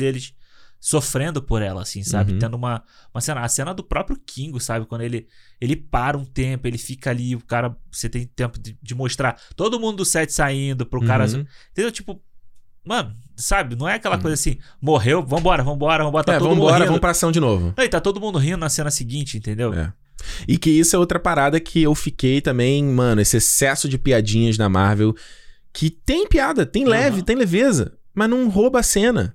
Não, e eu, eu tenho umas que eu acho genuinamente boas, assim. sabe? Sim, eu acho até, inclusive, quando eu, eu, eu te contei no carro, né? Quando apareceu lá o, o assistente do Kingo, Aham. que ia ficar filmando, eu falei, eita puta que pariu, ferrou. Esse aqui vai ser o, é o Trevor Slytherin lá no Shang-Chi, é a própria Aquafina, Aham. puta, é o cara que vai junto pra ficar fazendo graça. E, e, e- E é. É, mas não enche o saco.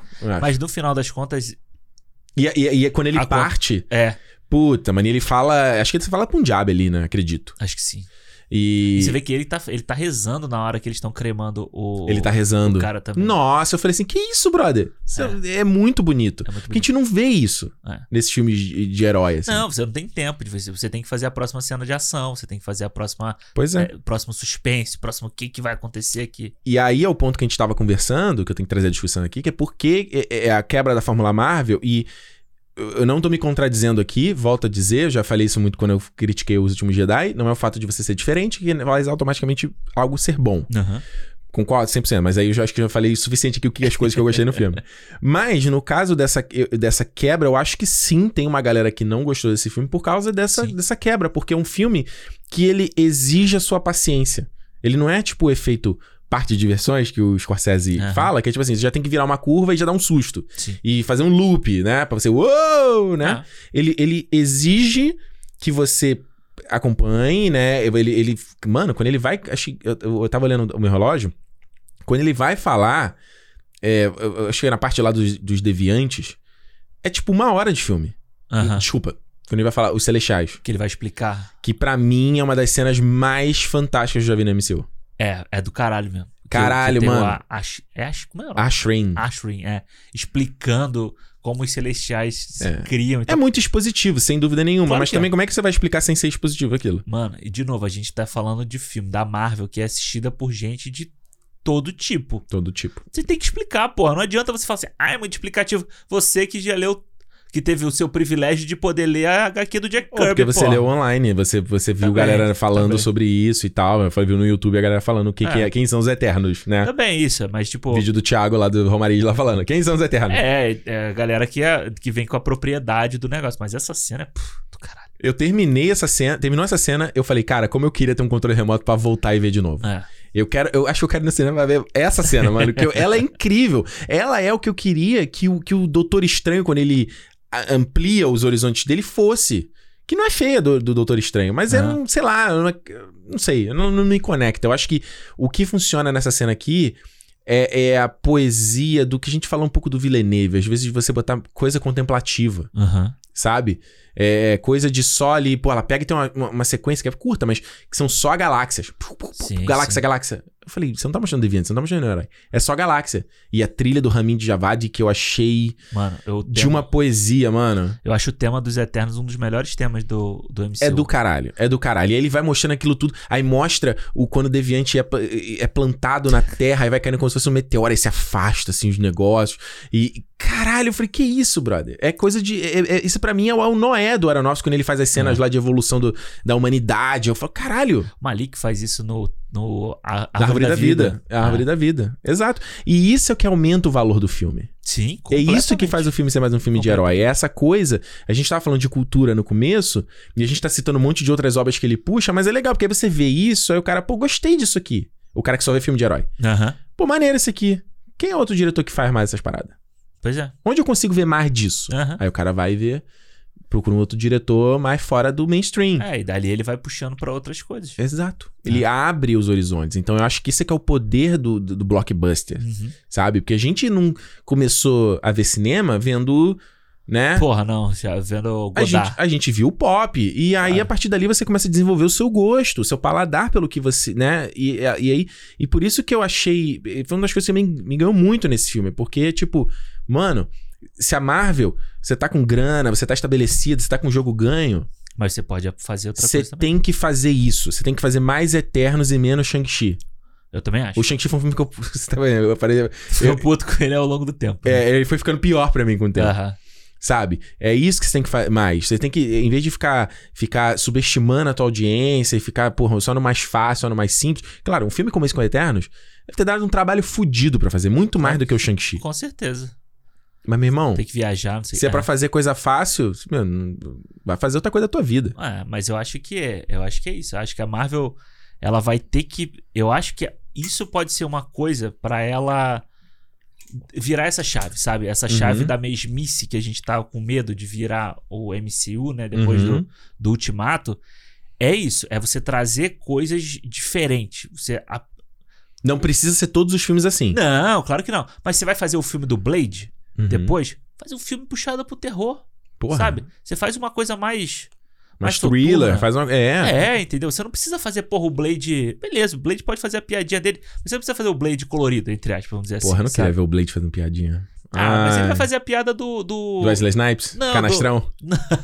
a piada do. Do, do, pu- do cara puto, sabe? Do. Do, Do, do Grumpy. do é. Grumpy, exatamente, entendeu? Mas eu acho que é isso, sabe? Você pode brincar com essa. Mano, eu, tô- eu realmente. É, depois do Eternos, o filme que eu mais tô curioso pra ver do, do MCU não é Pantera Negra, não é essas coisas. É o, o filme do Sam Raimi. É o É. Doutor Estranho. É, Porque, porque. tipo, eu espero muito que a, que a Marvel tenha dado uma liberdade pro Sam Raimi do jeito que a gente vê que a, a Chloe Zhao teve aqui nesse Teve. filme. Não dá, isso não dá pra mentir. Ah, e eu tava falando do negócio do pré-visualização Aham. e ela comentou, porra, lá no começo do podcast. Ela comentou. O flashback eu vi uma matéria. é, eu vi uma matéria dela falando sobre esse negócio do mito de que os, os diretores não filmavam a cena. Ela falou: Aham. eu posso falar por mim que. Quando chegou o momento, eu falei: não, eu quero ver, me mostra essas ferramentas, me ensina como essas ferramentas funcionam. Legal. e eu vou pensar com a minha visão como a gente vai funcionar. Então, cara, não, é, eu vi entrevista dela falando sobre referência de mangá e anime e eu falei, ah, tá. E cara, eu que sou cresci lendo essas porra, dá pra ver, eu até comentei isso contigo. Aham. Se a gente for pegar quando esse filme depois sair aí no digital, pegar frame a frame, os enquadramentos que ela faz. Mano, tem- acho que pra mim o mais emblemático é quando o Fastos ele joga uns- a- ele, ele joga os poderes assim pro lado, aí a câmera ela faz um. É que, porra, quem tá ouvindo não vai conseguir perder. Ele faz meio um zigue-zague assim, ele vai se afastando. Bicho, isso é linguagem anime Foda. puro, brother. Muito foda. Puro, que parece que a câmera tá meio tremendo assim, Aham. olhando pro cara assim. "Ah!" Mano, eu gosto muito dessa cena dele com o, com o Icaris ali na Do praia. caralho. E aí ele prende ele ali, né? E você vê, tipo, ele preso, ele não consegue, tipo. Ele meio que neutral, ele meio que usa uma kryptonita nele, né? É, e aí, tipo, nem o raio, sabe? O raio faz um tss pro É. lado, assim, sabe? O raio se perde A Macari cobrindo ele de de porrada. porrada. E eu digo que, que é até foda, né? Porque você fazer cena de um personagem super veloz é- é meio tosco. É meio tosco, é. É meio Smallville, eu acho. A gente viu no trailer e a gente falou assim: eita, É, eu não acho que é bonito em todos os momentos. acho bem resolvido. Acho É, mas a boa. maioria é bem resolvido. Quando ela, É. quando ela vai pelo mundo, parece, parece o Rio de Janeiro, inclusive. Sim, passa o Rio de Janeiro. Não, né? é bem maneira, ela É bem. correndo ali em primeiro plano e depois ela, ela de cima. Porra, cara, é a parada que, os, que o Simon Kinberg não soube fazer no X-Men Apocalipse. Do, do Mercúrio botando com ele. Porra, ela filma bonitona, ela tá, tá, tá, tá, tá, tá girando. Tem uma hora que ela bate tanto que ela começa a quebrar a, a, a, o- a rocha, A mano. rocha é muito foda. É do caralho, mano. É muito foda. E é eu acho muito foda pra você ver que todos eles eram muito poderosos. Realmente, Uhum, assim, sim. sabe? Até tipo, sei pô, o, o Kingo, eu, eu tava assim, pô, esse cara vai ficar fazendo só arminha com a mão mesmo. Manda só o assim. Leigan. Cara, Aqui tá no Yu Yu Hakusho aí. aquela hora que ele. Que ele dá, que ele Que ele se carrega concentra. e que ele vai segurando, não é tipo um psh, bum, e joga. Ele, Ele tem que concentrar, Isso tem é que segurar. anime. Porra. Isso é o Ryu fazendo lá o no Star, Street, Fighter Victory. Aham. Na, no episódio inteiro.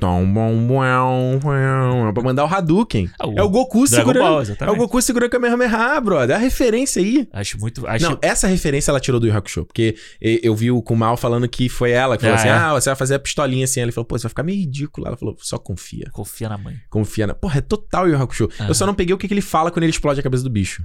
Ele fala uma palavra que a galera do Ah, cinema pode riu. crer. Eu É. perdi essa fala. Pode crer. É foda. Não, é muito foda. Eu acho que tem muito. Eu, acho, eu achei muito legal esse, esse senso de poder dele, sabe? Uhum. Do tipo, pô, o Fastos, ele era. Pra mim, ele era uma mistura do Doutor Estranho com o Homem de Ferro, pô. Porra, total. Porque ele faz aquelas coisas com a mão igual o Doutor Estranho. Mas eu, eu fiquei assim na minha cabeça. Falei, caralho, quem que faz uma cena que bota a mão por dentro do, É da 2, animação Homem de Ferro 2. E vira e não sei o que? Aí eu fiquei, fiquei, fiquei, fiquei. Porra, Homem de Ferro faz isso. É, o Homem de Ferro. Um ele faz isso, mas no 2, que você não viu, que é quando ele vai descobrir lá o negócio Não, do eu palácio. Não, não, isso você não reviu. o negócio que ele vai fazer do Paládio Sim. é exatamente É. isso. Ele girando o CGI assim lá, né? Os... É total. É muito que eu, eu não lembro. Acho que é o do. É no, no Ultimato, ele não faz isso? O negócio da, da luva também, não faz? Não, isso é do 1. Isso é o é Homem de do. Ferro 1. É. É. Que aí ele faz assim com a mão e enterra com a luva. Eu fiquei com isso na cabeça e falei, cara, é isso, entendeu? E aí, tipo, porra, é a Marvel referenciando dentro da Marvel também. É, é, você evolu- evoluindo a parada, né? E eu achei do caralho todos os efeitos do filme com aquelas linhas, mano. Lindo o design. Lindo, lindo. E no final, quando ele bota as linhas deles dentro de coisas da humanidade, o Stonehenge, essas coisas, todas, eu falei assim, pariu, mano. Até o, até Os caras pensaram. o crédito dessa porra é pensado com do É, negócio, entendeu?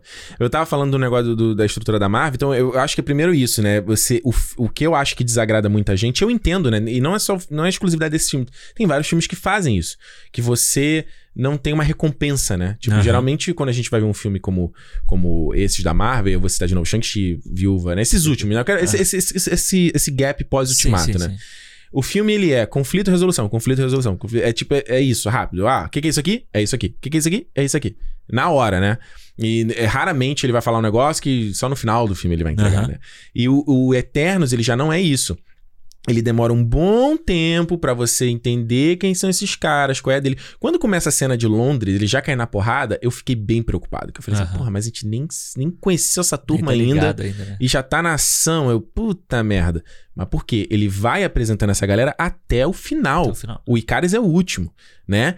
E então, você tem, um- cara, uma boa extensão do filme onde você não sabe qual é o conflito do filme. Aham. O qual é? O que, que os deviantes querem na, na real? Entendeu? Qual é a deles? E eu acho que, assim, no final do filme, na, na cena final, não precisava nem ter o deviante.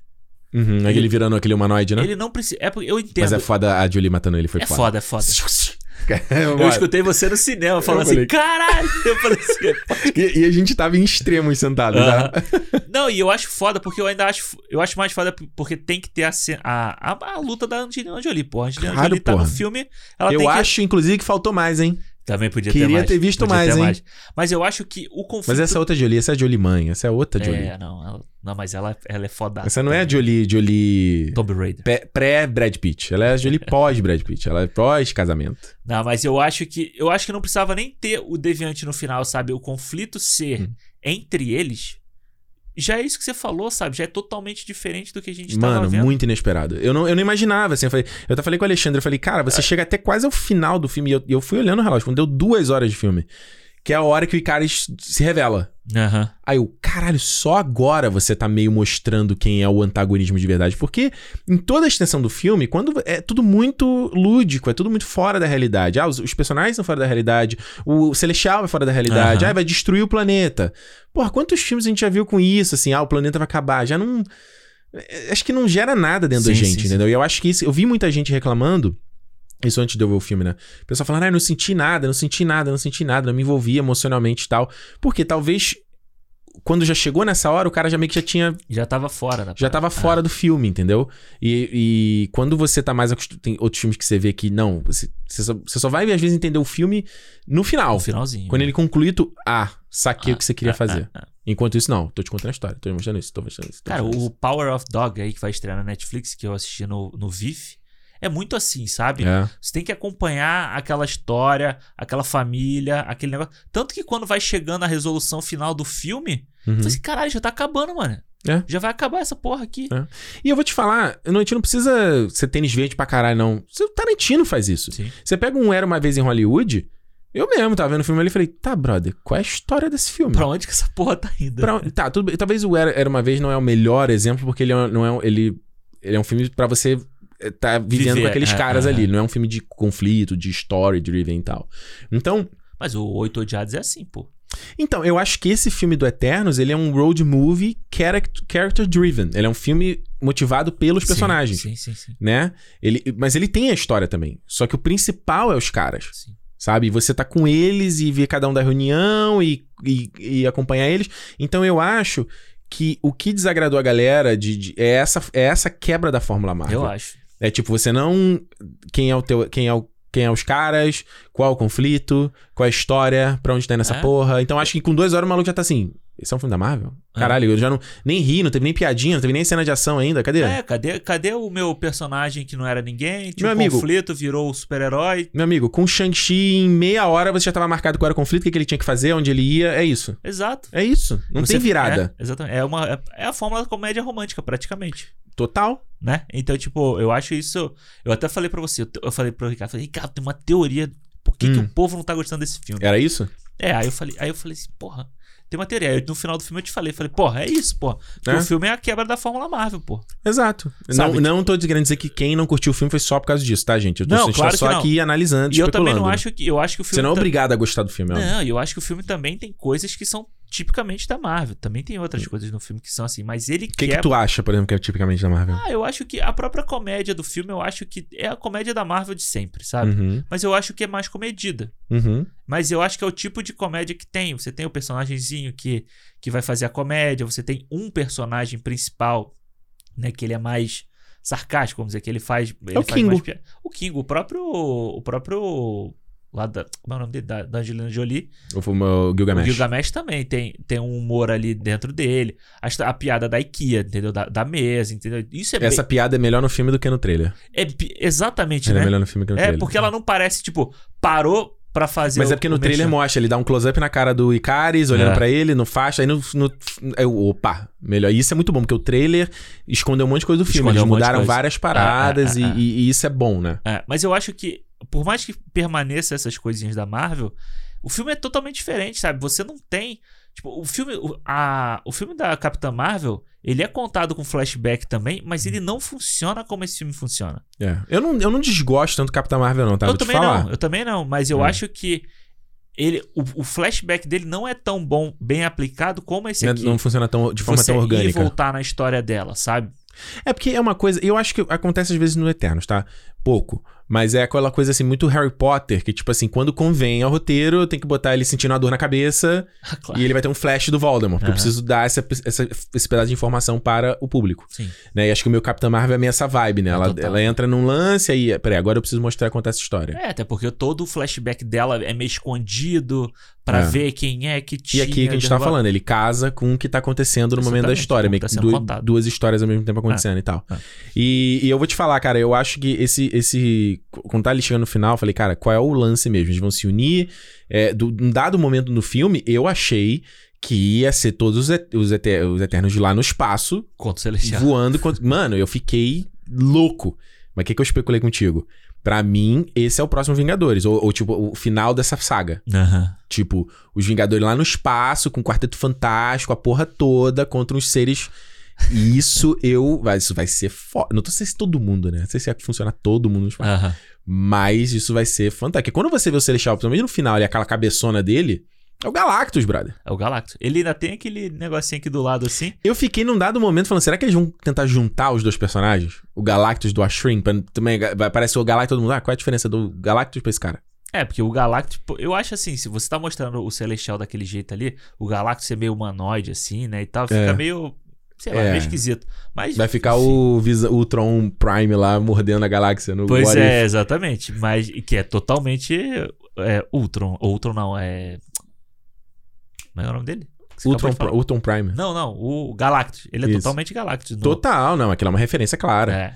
Eu acho que esse final, é, eu te falei, né? Pra mim é uma referência, porra, God of War, o último de 2018, Foda. na coisa de escala e da maneira como você mescla essa coisa que. Mano, mais uma vez, eu fiquei olhando o filme ali, eu falei, cara, me- deixa eu entender por que que. Tem aquela, aquele dedo saindo do chão. É, porque eu fiquei. Quando começou a sair do chão, eu falei assim: pelo tamanho do Celestial, que, isso deve ser uma ponta do dedo. Só ele explodiu o planeta. Ser. É, É tipo, o planeta Terra foi meio de uma incubadora. é Eu achei o conceito muito do doido. caralho. É, ah, não, a gente precisa, tipo, um planeta vai se. Tipo, tem um planeta. E nesse planeta, por acaso, cresceu vida. Aham. E aí, essa, por acaso, essa vida evoluiu pra caralho. E aí pode ser por conta da referência dos, referência dos, dos Eternos. Ele evoluiu pra caramba. E por ela ter evoluído pra caramba, tipo, o plano deles não era esse, não. Era um planeta meio. É, é parecido com o Ego no, Do- Aham. no, lá no Guardiões 2. É, eu- eu- ah, não, e ele, a gente vai usar esse planeta como incubadora, e a partir disso o Celestial vai criar outra galáxia, e a partir da outra Isso. galáxia vai gerar mais vida, né? Bilhões de vezes. Eles falam isso, né? Bilhões de vidas. Bilha, billions de vidas. É. E aí, e eu fiquei, eu fiquei olhando aquele dedo assim, eu falei assim, cara, e, e pra mim, eu sei que é um CGI aquilo ali, mas, cara, eu achei a, a mescla muito bem feita. Muito também. perfeita. E a coisa, assim, numa escala épica, sem perder o foco dos, dos caras ali lutando. E eu fiquei assim, como é, qual vai ser a solução disso, Aham. sabe? Eu acho que é uma solução bem elegante, assim. Não, eu acho também. Eu acho legal quando você tá vendo a, o, o início da cabeça do Celestial aparecendo lá no fundo. É meio quando você vê a Estrela da Morte, sabe? Uhum. No- No, na- Rogue One. É no Rogue Lembra One, que ele né? vai aparecendo sempre no fundo? Pois é, né? pô, entendeu? É tipo assim, uma coisa que tem uma escala gigante. Como é que você vai mostrar ali? Podia mostrar perto deles. É Sabe? O bagulho tá lá. É, uma é- é titânico. E você vê que ele é meio apagado, até porque tá super longe Ele na tá atmosfera. super longe, ele tá, ele tá tipo na. É, exatamente, tá no, no ozo, teu Isso ozônio. é, isso você, você aprendia na, na aula de, de ilustração na faculdade. Ah. Que a professora falava, o que tá mais distante, ele tem que, você tem que passar uma camada de azul porque ele cada atmosfera. E eu acho foda quando ela filma de pertinho, a ponta do dedo, assim, sabe? Tipo, saindo, sem você saber o que que é, o que que é, não é. Você Uhum. vê que tem textura, o bagulho tem, tem as linhazinhas que fazem Uhum. lá a- o filme inteiro. Então é muito legal. E, e essa coisa que você falou me lembrou muito videogame mesmo, sabe? O Sim. Shadow of Colossus também, sabe? Nossa, total. É. Total. E eu fiquei, tava comentando com o Alexandre que eu acho que só o, o lance doido é. Por que, que não tem nenhum Vingador ali, né? Porque imagina, tá acontecendo um evento cataclísmico no planeta. Só que eu falei assim: não existe Vingadores mais. Né? Tipo, a princípio não existe mais. Aham. Acabou ali no Ultimato. E aí, a gente não sabe onde esse filme se passa na timeline da Marvel. Porque será que. Eu especulo que isso é mais à frente Sim. em relação ao que a gente tá vendo nas séries. Eu acho que vai ter uma hora que tudo. Que isso vai acontecer em todas as coisas da, da Em Marvel. todos os momentos. É. É. Será, que isso, será que esse filme talvez seja depois do Doutor Estranho ainda?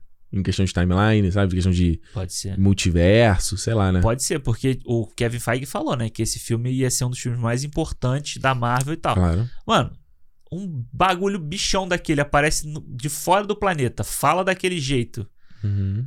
É uma, E- é uma coisa. É o da Thanos mesma- aparecendo no final do Vingadores. Não, mas pra mim é, é, é o mesmo impacto do estalo do Thanos, pô. Pra humanidade Ah, é sim. o mesmo impacto do estalo do Sim, Thanos. sim, sim, sim, sim. Você percebe. A humanidade. Não seria a humanidade inteira, mas, tipo, depois vai todo mundo saber. Mas metade do planeta, pelo menos, que tava virado Uhum. pra aquele lado, viu uma porra de um robô gigante aparecendo Porra, é Deus. no céu. Exatamente. Que É. porra é essa, entendeu? E o legal é que como... é, Uma coisa que eu achei interessante nesse filme, não sei se foi intencional ou não, é que como o mundo, o mundo do, dali não é o nosso mundo daqui. Aham. Então, tipo assim, aparecer alguém que voa lá, alguém com poderes, não é muito estranho pros caras. A própria criança lá, o filho do facho lá, tipo, ele lida normal com a É o parada. Superman. Pô, e, Superman e o Batman. Os caras fazem né? referência a dois times da É, DC, é, mano. é. E é legal que ele fala, eu não uso capa. Achei maneiro, maneiro. Eu acho que pra mim, se eu fosse pra especular, isso aqui é tipo o Thanos no final do primeiro Vingadores. Eles estão já estabelecendo quem é o vilão Pode ser. dessa ser. saga. Ah, Dessa segunda saga. Saga, qualquer nome que a gente vai dar no saga futuro. Celestial. É, é. Porque eu não sei. É aquele negócio, né? Tem um pouco de especulação de que talvez. é, a saga não é uma saga, e sim várias sagas. Então Aham. você tem a saga que vai acontecer no Cosmos, com os Guardiões, com o Thor, etc. Você tem a saga do chão. E você tem a saga do multiverso, que é o Entendi. Loki, que é o Doutor Estranho. Então, é, existe um pouco essa especulação de que você tem, vai ter várias sagas, Aham. né? Menores. Pode ser. Eu não sei se vai ser uma só. Eu acho que. Ah, eu ainda acho que vai ser uma, uma só, que pelo menos uma hora vai ter que reunir um- o povo todo. de Nossa, novo, mas é um sabe? filme, mano, isso vai ser um filme. Meu Deus do céu. Você imagina fazer esse filme? Casando essa porra toda. Aham. Mas, é, mas se eu fosse botar hoje uma grana e apostar, pra mim, aquilo ali, eles apresentando o vilão do, da, da Sim, saga. Pode ser, pode ser. Dessa galera e falar assim: meu amigo, eu te dei uma ordem pra você mandar essa galera embora. Esse planeta tinha que acabar. E você não cumpriu minha ordem. Qual é que é? É.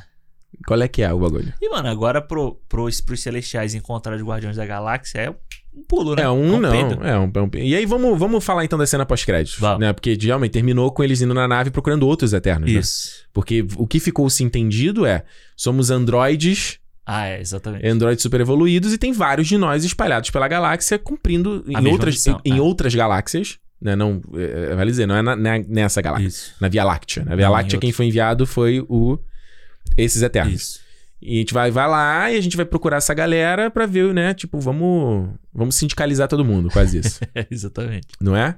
Ah, e aí a gente tem a primeiro, primeira cena pós-créditos com o Eros, Cara. irmão do Thanos. E Harry Styles como é. Harry Styles. Vou te falar, tem, que você muito, achou? tem muito, tem muito nerd velho que tá se doendo porque o Harry Styles apareceu no filme. Tu acha? Tem pra caralho, mano. Tem pra caralho. Eu acho que tem São os muito. nerd velho que eu tô pensando? Sim, É mesmo? exatamente. Tem, e eles influenciam outros nerd velho também, e nerd novo que tem cabeça de velho. Estão se doendo porque é o Harry Styles. Foda-se, mano. E qual é o problema de ser, mano? É, Eu não, vou te falar que quando no filme a gente saiu, eu até comentei contigo. Eu fiquei assim, ah, eu imaginava o Thanos como, né? O irmão do Thanos como né, feito CGI também. Parecido com ele, né? É, mas aí depois eu pensei, né? O Eros, ele, até onde eu sei, eu posso estar errado, ele não é meio deviante como o Thanos. Aham. Por isso que o Thanos é deformado e tal. Então, beleza. Então por isso que o Thanos pode ser CGI. E eu fui procurar a ilustração do Eros, bicho, ficou perfeito. É.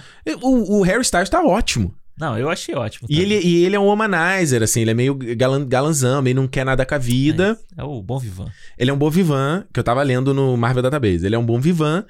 E ele as, começa a assumir responsabilidade quando o Thanos ataca Titan. Ah, E ele se junta aos Vingadores pra lutar com, com maneiro, maneiro. Então talvez seja isso. Ele é meio bom vivan. E aí o Thanos fez a merda e ele, sei lá, foi chamado Aham. À Pô, justiça. tu sabe que quando aparece aquele, aquele duende primeiro, eu... Eu achei muito estranho aquilo ali.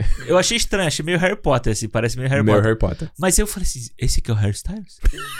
esse aí é o Harry Styles? Não é possível. Não é possível que esse é o Harry Styles. Não, mas aí, cara, quando ele apareceu, as meninas que estavam na nossa frente, Vibraram. elas deram um grito assim, o quê? É. O quê? é, é, é. Eu achei muito foda, achei a, eu achei a interpretaçãozinha dele ali, tipo, rapidinho, boa. Como ele é bonito, né? Que charmoso esse cara, né? Puta que é bom. É Agora- ele, é- ele, é- mano, ele tem muita vibe Mick Jagger novo, assim, não é? Ele tem, tem, tem. Muito, ele tem né? uma coisa meio. É, meio antiga de Meio galã. Dave Bowie, assim. Ele É. tem uma vibe antiga, né? De, de E artista, né? ele é um puta artista, cara. Os dois discos dele solos aí são, bom pra são bons pra caralho. Ele é bom entendeu? pra caralho mesmo. Eu quero ver, mano. E ele lá no Dunkirk entregou. Entregou, exatamente. Aí, ó. Tem dois, dois atores do Dunkirk aqui, ó. Dois, Rola, é o Druig e o, e o Harry Rola é Styles. uma escola de atores. É, você- eu apresentei. Ele, ele é tipo a malhação do cinema, né? Apresenta o ator. Aí depois vai fazer a novela das oito. boa, boa, boa, boa, boa. Agora, segunda cena pós-créditos. Essa aí, fiquei. Deu medo, né?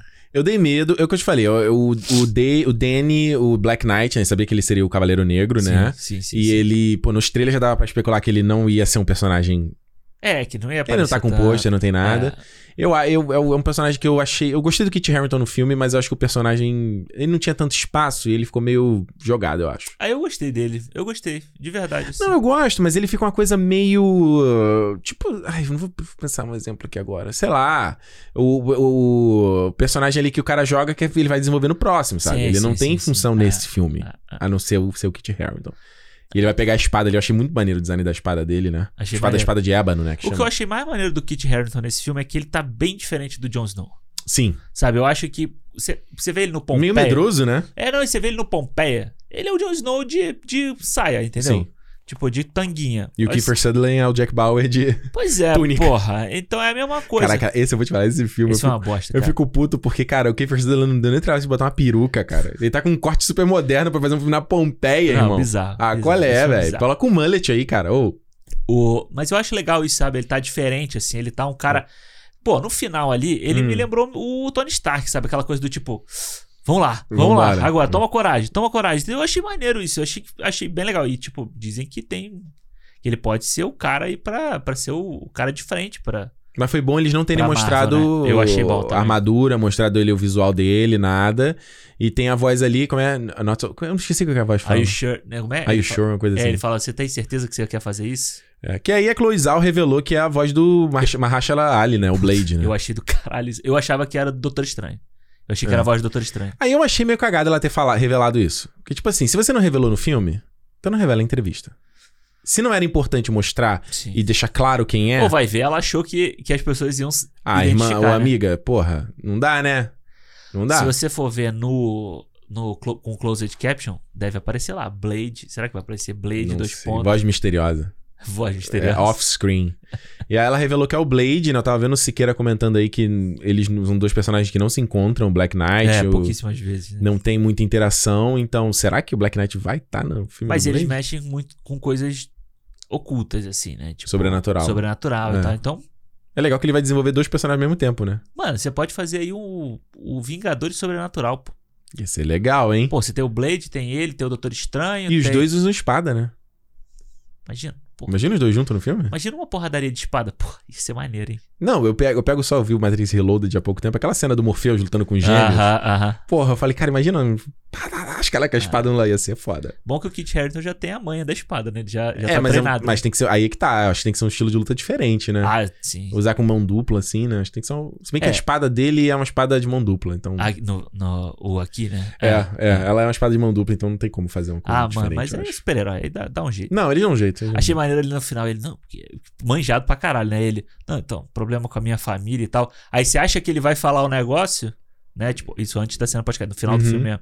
E aí, tipo, pum, corta pro bagulho acontecendo lá. É. E o que eu te falo, eu falei pro Alexandre, né? Hoje em dia os filmes não terminam, né? Você vê que, beleza, você tem a cena pós-crédito pra dar o teaserzinho do negócio. Mas não, já a última cena já é.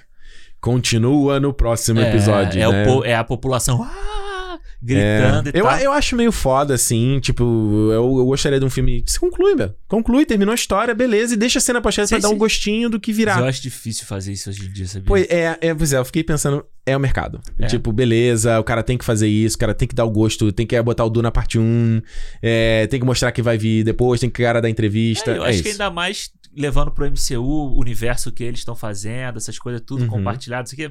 Mano, é isso. Exato. Vamos pras notas? Vamos. Vou Começa primeiro? hoje? É, Você começou? Eu Não. comecei? Acho que você começou duas Tá semanas. bom, vai lá. Tá bom, vai lá, vai lá, vai lá. Pode começar, cara. Eu não sei que nota eu vou dar ainda, mas vai Ah, lá. que- eu sei, eu sei. Eu vou. Cara, Eternos, olha. Eu acho que. Tirando. Eu acho que o WandaVision e o. E o. Falcão. Falcão. Eu acho que a Marvel acertou bem, assim. Uhum, Sabe? Eu acho que com o Shang-Chi. O, Vi- o Viúva é um filme que eu ainda gosto. Eu ainda prefiro o Viúva ao, ao Shang-Chi. eu também. Mas o Shang-Chi é um filme que desde que a gente foi assistir, ele vem. Ele vem se perdendo. Eu quero rever ele É. pra ver. Eu sei que o início é legal, a luta, a porradaria é legal, sabe? Mas todo aquele final ali. Mas aí aí que tá. Eu falo, vou rever o Shang-Chi. Aí eu, aí eu começou a. Pô, legal. Aí vai me dar uma preguiça de É, aí você saber que a partir do momento X vai, vai começar aquilo tudo a, a decair, sabe? Eu acho que é uma coisa. Mas o Eternos é um filme que desde ontem eu passei o dia inteiro hoje pensando nele, pensando em várias coisas. Acho que é o filme que eu queria ter visto, sabe? Quando a gente pensava assim, pô, o Eternos vai ser uma parada diferente, vai ser uma parada maneira. E foi uma parada diferente, foi uma parada maneira. Lembra quando a gente tava. A gente foi ver o Shang-Chi com o Thiago Romariz? Aham. Eu falei, porra, caraca, esse filmeco, porra, o Eternos é minha última esperança, né? O, eu- Aí ele falou, não vai me ser. né? ajude, me ajude, boné Kenobi. Aí ele, né, vai ser nada, vai ser mais no mesmo. Vai ser Marvel de novo. Vai ser Marvel de novo. Então, E eu acho que.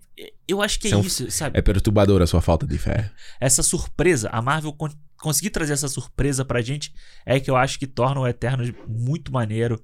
Eu gosto dos personagens, gosto dos atores ali. Acho que a gente botar os MVPs da parada, eu acho que o, o Fastos, o Icaris, sabe? Eu acho que o, o James. Porra, aquela chorada dele no final ali, quando, ele, É. quando ele vê, sei lá, que ele tava errado, que não Muito aprendeu foda, nada, ele sabe? vai embora no, no sol. Ah, mano, aquilo foi muito foda. Muito foda. Eu aquilo acho ali eu me arrepiei. Cara, eu vou te falar, esse artifício final eu me arrepiei demais. Assim, aquele- Nossa a senhora. menina que faz a Sprite. E eu gosto muito do, do menino que faz o Druid. Druid eu Druid, acho que uhum. acho legal. Acho o conflito dele foda, sabe? De você pensar assim, pô, mano, eu tenho poder pra caralho, eu vou deixar esse povo ficar Fudido, né? esse monte de merda, se fuder aqui. É coisa vida. tipo assim, esse cara tá com fome e eu posso criar comida do nada e dar pra ele. Pois é, exatamente. Ah, não, mas eu não vou fazer porque é parte da, da jornada dele aprender Uhum. que ele tem que fazer. Então, tipo, Que ele tem que a- aprender a pescar. Pois é, entendeu? É uma.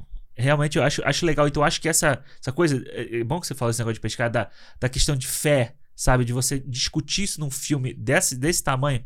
Acho que torna foda. Acho que o filme tem um pouquinho de problema realmente aí de ritmo, algumas horas, mas pra mim, tipo, tá de boa. Pra mim é 4,5. É o melhor, melhor parada que a Marvel fez esse ano pra mim. Boa, boa, mano. É. Ah, Alexandre. Ah, Alexandre.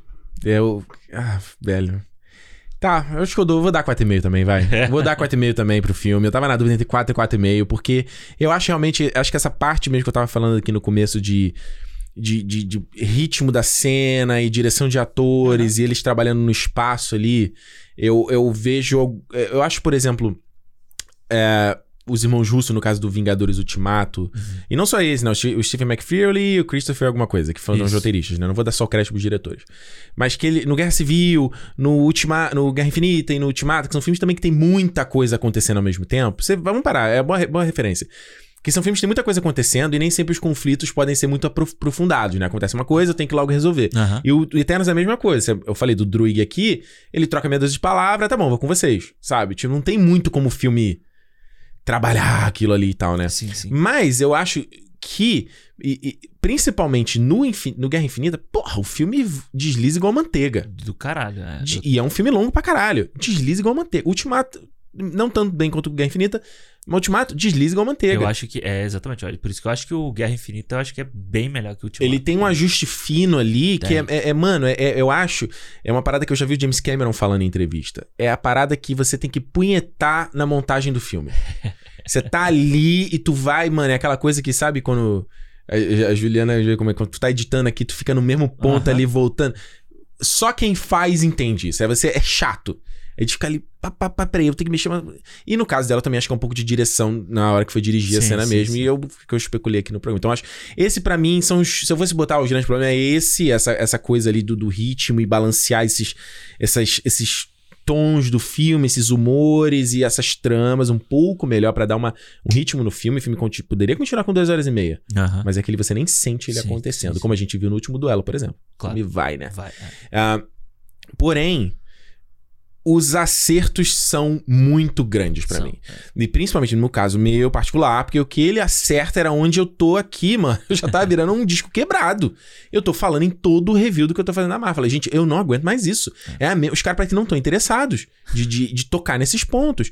Então é quebrar a estrutura de como você conta essa história, é desafiar o seu público, é não encher o saco de, de piada o tempo todo, é botar uma ação com propósito, de você dar intenção pra aquelas coisas que estão acontecendo, é você botar temática que é o que faz o filme ser mais do que o entretenimento puro, sabe? É você botar é, o tema que você vai discutir, não precisa ser jogado na cara. Então você tá falando ali sobre fé, sobre propósito. Sim. Você nasceu pra quê, cara? É, é uma coisa que eu né, tô assistindo agora o Fundação. É uma coisa que você vê, que a gente falou do Robô, do Homem Bicentenário, Blade Runner. É, são a- grandes obras da cultura pop discutem essa coisa que pra mim é muito. Que, para mim, que é muito humana. Sim. Que é nosso propósito nesse mundo aqui, porque que a gente nasceu, porque que a gente tá fazendo aqui, o que a gente faz com essa dádiva que a gente recebeu, a gente não pediu por ela.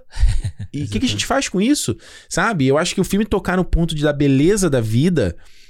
E, e- e você ter os personagens que estão assim, cara, é o cara que se apaixona pela humanidade, é o cara que perde a fé na humanidade, é, é- é- é a Sprite que quer ser humana, que quer ter aquela experiência, é a Macari que aprecia o que, que os humanos criaram Aham. com o talento deles, sabe? É o Kingo que, que vira que vira o cara que vai ser o cara que escapista, entre, en- entertainer e contar Ele fala, né? Eu me inspirei em você, Sprite, que conta história, pra eu contar a história também. A gente, como a gente falou no começo aqui, o poder do escapismo, o poder da cultura é importante. Você tem o, o cara do como o Icaris, que, que ele tá irredutível no plano dele até o momento que ele, é- que ele, que ele se quebra. E é muito legal você ver um personagem que é invencível se quebrando, Se quebrando. é. Sabe? E, e- e ficando. Cara, os caras colocaram até temática de, de aquecimento global na porra do filme, sabe? De Enigma do Outro Mundo, de, de botar lá os deviantes nascendo por causa de. eh, se descongelando por causa disso. Sim, sim, sim. E, e o cara assassinando o outro. Ele não assassina, né? Direto que aí também seria pesado demais pra Marvel. Mas, nossa, ele dando aquele berro no final, depois vendo o corpo dela, falando assim, cara, tá errado isso aqui, mas é o meu propósito, eu tenho que fazer isso. Aí quando ele perde o propósito, ele se quebra todo. Então você vê como as temáticas estão conversando tudo, sabe? E eu acho que o filme já tendo sido banido, proibido em vários países por- pelas temáticas que ele tem, Aham. principalmente a temática homossexual que ele Uhum. tem, mostra que você trazer essa temática pra filmes desse porte, elas são importantes. Importante pra caralho. Elas fazem a diferença pro negócio, entendeu? É. E eu acho que, sem me estender muito, mas o lance que a gente fala de quando você ama, você cuida lá do Gil- Gilgamesh e Atena, é uma Aham. coisa meio. Você nem pensa, é automático. E, a, e a, é, a, a, a Cersei sendo essa personagem que ama a humanidade e fala assim: Mas peraí, cara, o propósito. Mas Cersei, essa galera precisa morrer pra outras vidas nascerem. Tipo, é- é, te- existe uma função disso, não é só genocídio. Aham. Mas ela fala: Mas eu não, não me importa. Mas o que, que você vai fazer se você salvar essa galera? Não me importa. Eu só não vou deixar eles morrerem. É. Porque esses caras são tão capazes de coisas tão boas e ruins também, como Sim. o Druig vê, mas tem coisa boa e essa coisa boa não pode se perder. Então, é isso que faz um filme ser mais do que só o entretenimento. É quando ele traz essas temáticas, porque ele vai abordar. Porque o filme blockbuster ele vai conquistar, vai falar com um monte de gente. E aí, dessa galera, porra, mano, faz pensar. Pô, deixa eu ver essa outra obra aqui, deixa eu ir atrás daquilo ali, deixa eu ver aquilo ali, Deixa eu ver o Nomadland, sabe? O próprio deixa eu ver o Nomadland. Ah. e, e, de repente o cara vai ver e vai achar uma merda, mas fica ali no teu backlog, depois você volta nele de novo, depois quando você tiver mais velho, ele vai conversar com você de novo. Exatamente. Ah. Então, assim, mano, é, cara, o Eternos foi um. Eu achei. Não vou falar um filmaço, né? Que tem coisa que eu não gostei, mas é o que você falou. Sai do cinema pensando nele, fiquei pensando nele hoje. Isso pra mim, o filme cresce quando ele faz isso. Ah, e Não é eu, o Shang-Chi que eu esqueci assim que, a gente, que eu levantei do, do- da, da poltrona. eu Nem todo filme- novo Nem Eterno. todo filme, filme pre- pre- é, precisa ser o Eternos, Sim. mas nem todo filme tem que ser o Shang-Chi. Exatamente. Não pode ser. É. Então é isso. Quatro, vou dar 4,5 também. Tá bom. Vamos 4,5 também pro Eternos. E é isso, só falamos sobre Eternos aqui neste programa do cinema. Você vai falar? Não, shit, não acredito. É mesmo? É mesmo. É mesmo? Gente, E não Foi- foi, uma eternidade o programa. não foi. Foi longo, mas não foi eternidade. Mas eu quero que você conte nos comentários o que que você achou de Eternos. O que que você curtiu desse filme? O que que você pegou? Você achou uma merda? Você acha que a gente tá viajando? Não falou nada? Conta- Eu quero ouvir. Quero ouvir real. Feedback, arroba. Cinemopodcast nos e-mails. E Cinemopodcast lá no Twitter e no Instagram. E responde a perguntinha se estiver ouvindo lá no Spotify. Ah, é, se você tá ouvindo no Spotify, a gente não sabe que pergunta é, mas tá aí pra você dar sua nota pro Eternos. Aí, se, se você tá vendo no Play, só dar uns. Só rolar, né? Até É, só rola lá pra baixo assim. Como se fosse ver a, a letra da música quando tem. É a Uhum. mesma coisa. Isso, vai ter a nota e vai ter alguma perguntinha, alguma coisa aí. E aí que a gente vai ler no programa de feedback também vai ser um maior prazer. E por último, mas não menos importante, agradecer aos nossos queridos fãs sócios aí que dão esse apoio moral e financeiro ao nosso projeto. Se você quiser fazer parte, vai no clube.cinemopodcast.com. É isso, né, Alexandre? É Como é isso. bom ver filme bom, né? Porra, é. Puta que pariu. Essa, essa é a melhor época do ano que só começa a os filmes filme bom, Pois né? é, mano. Blau, blau, Não, blau. eu tava pensando nisso esse dia, falei assim, caralho, semana que vem a gente já vai ver o Belfast lá, depois a gente vai ver não sei o quê. Pô, a gente viu essa semana, semana passada, o Last Night em Sorro também, que foi, porra, in um dos melhores do ano. Ai, cara. é viu bom. Duna, nossa, é bom É demais, é bom, cara, é é bom, é bom. demais. É por isso que é bom a cultura e bom entretenimento, Na outra ele se- encher de coisa boa. Na outra semana a gente vai ver o Lin-Manuel Miranda lá, o Tic, Encanto Tic, Boom. também. Não, o Encanto, O Encanto, Tic Tic Boom vai ter também. Aí depois vem o Casagutti, que eu quero ver. É. E, pode, não sei se vão, mas enfim. E quem é fã sócio sabe o que a gente vai falar aqui. Sabe o que a gente vai falar, o que a gente não vai falar. Enfim, você vê qual é, mais uma vez, a importância da cultura de te trazer, de Exatamente. abrir teus horizontes e te, te encher de coisa boa, mano. É isso mesmo. E como eu sempre digo, se é dia de cinema, Semo! valeu, gente. Até semana que vem. Valeu!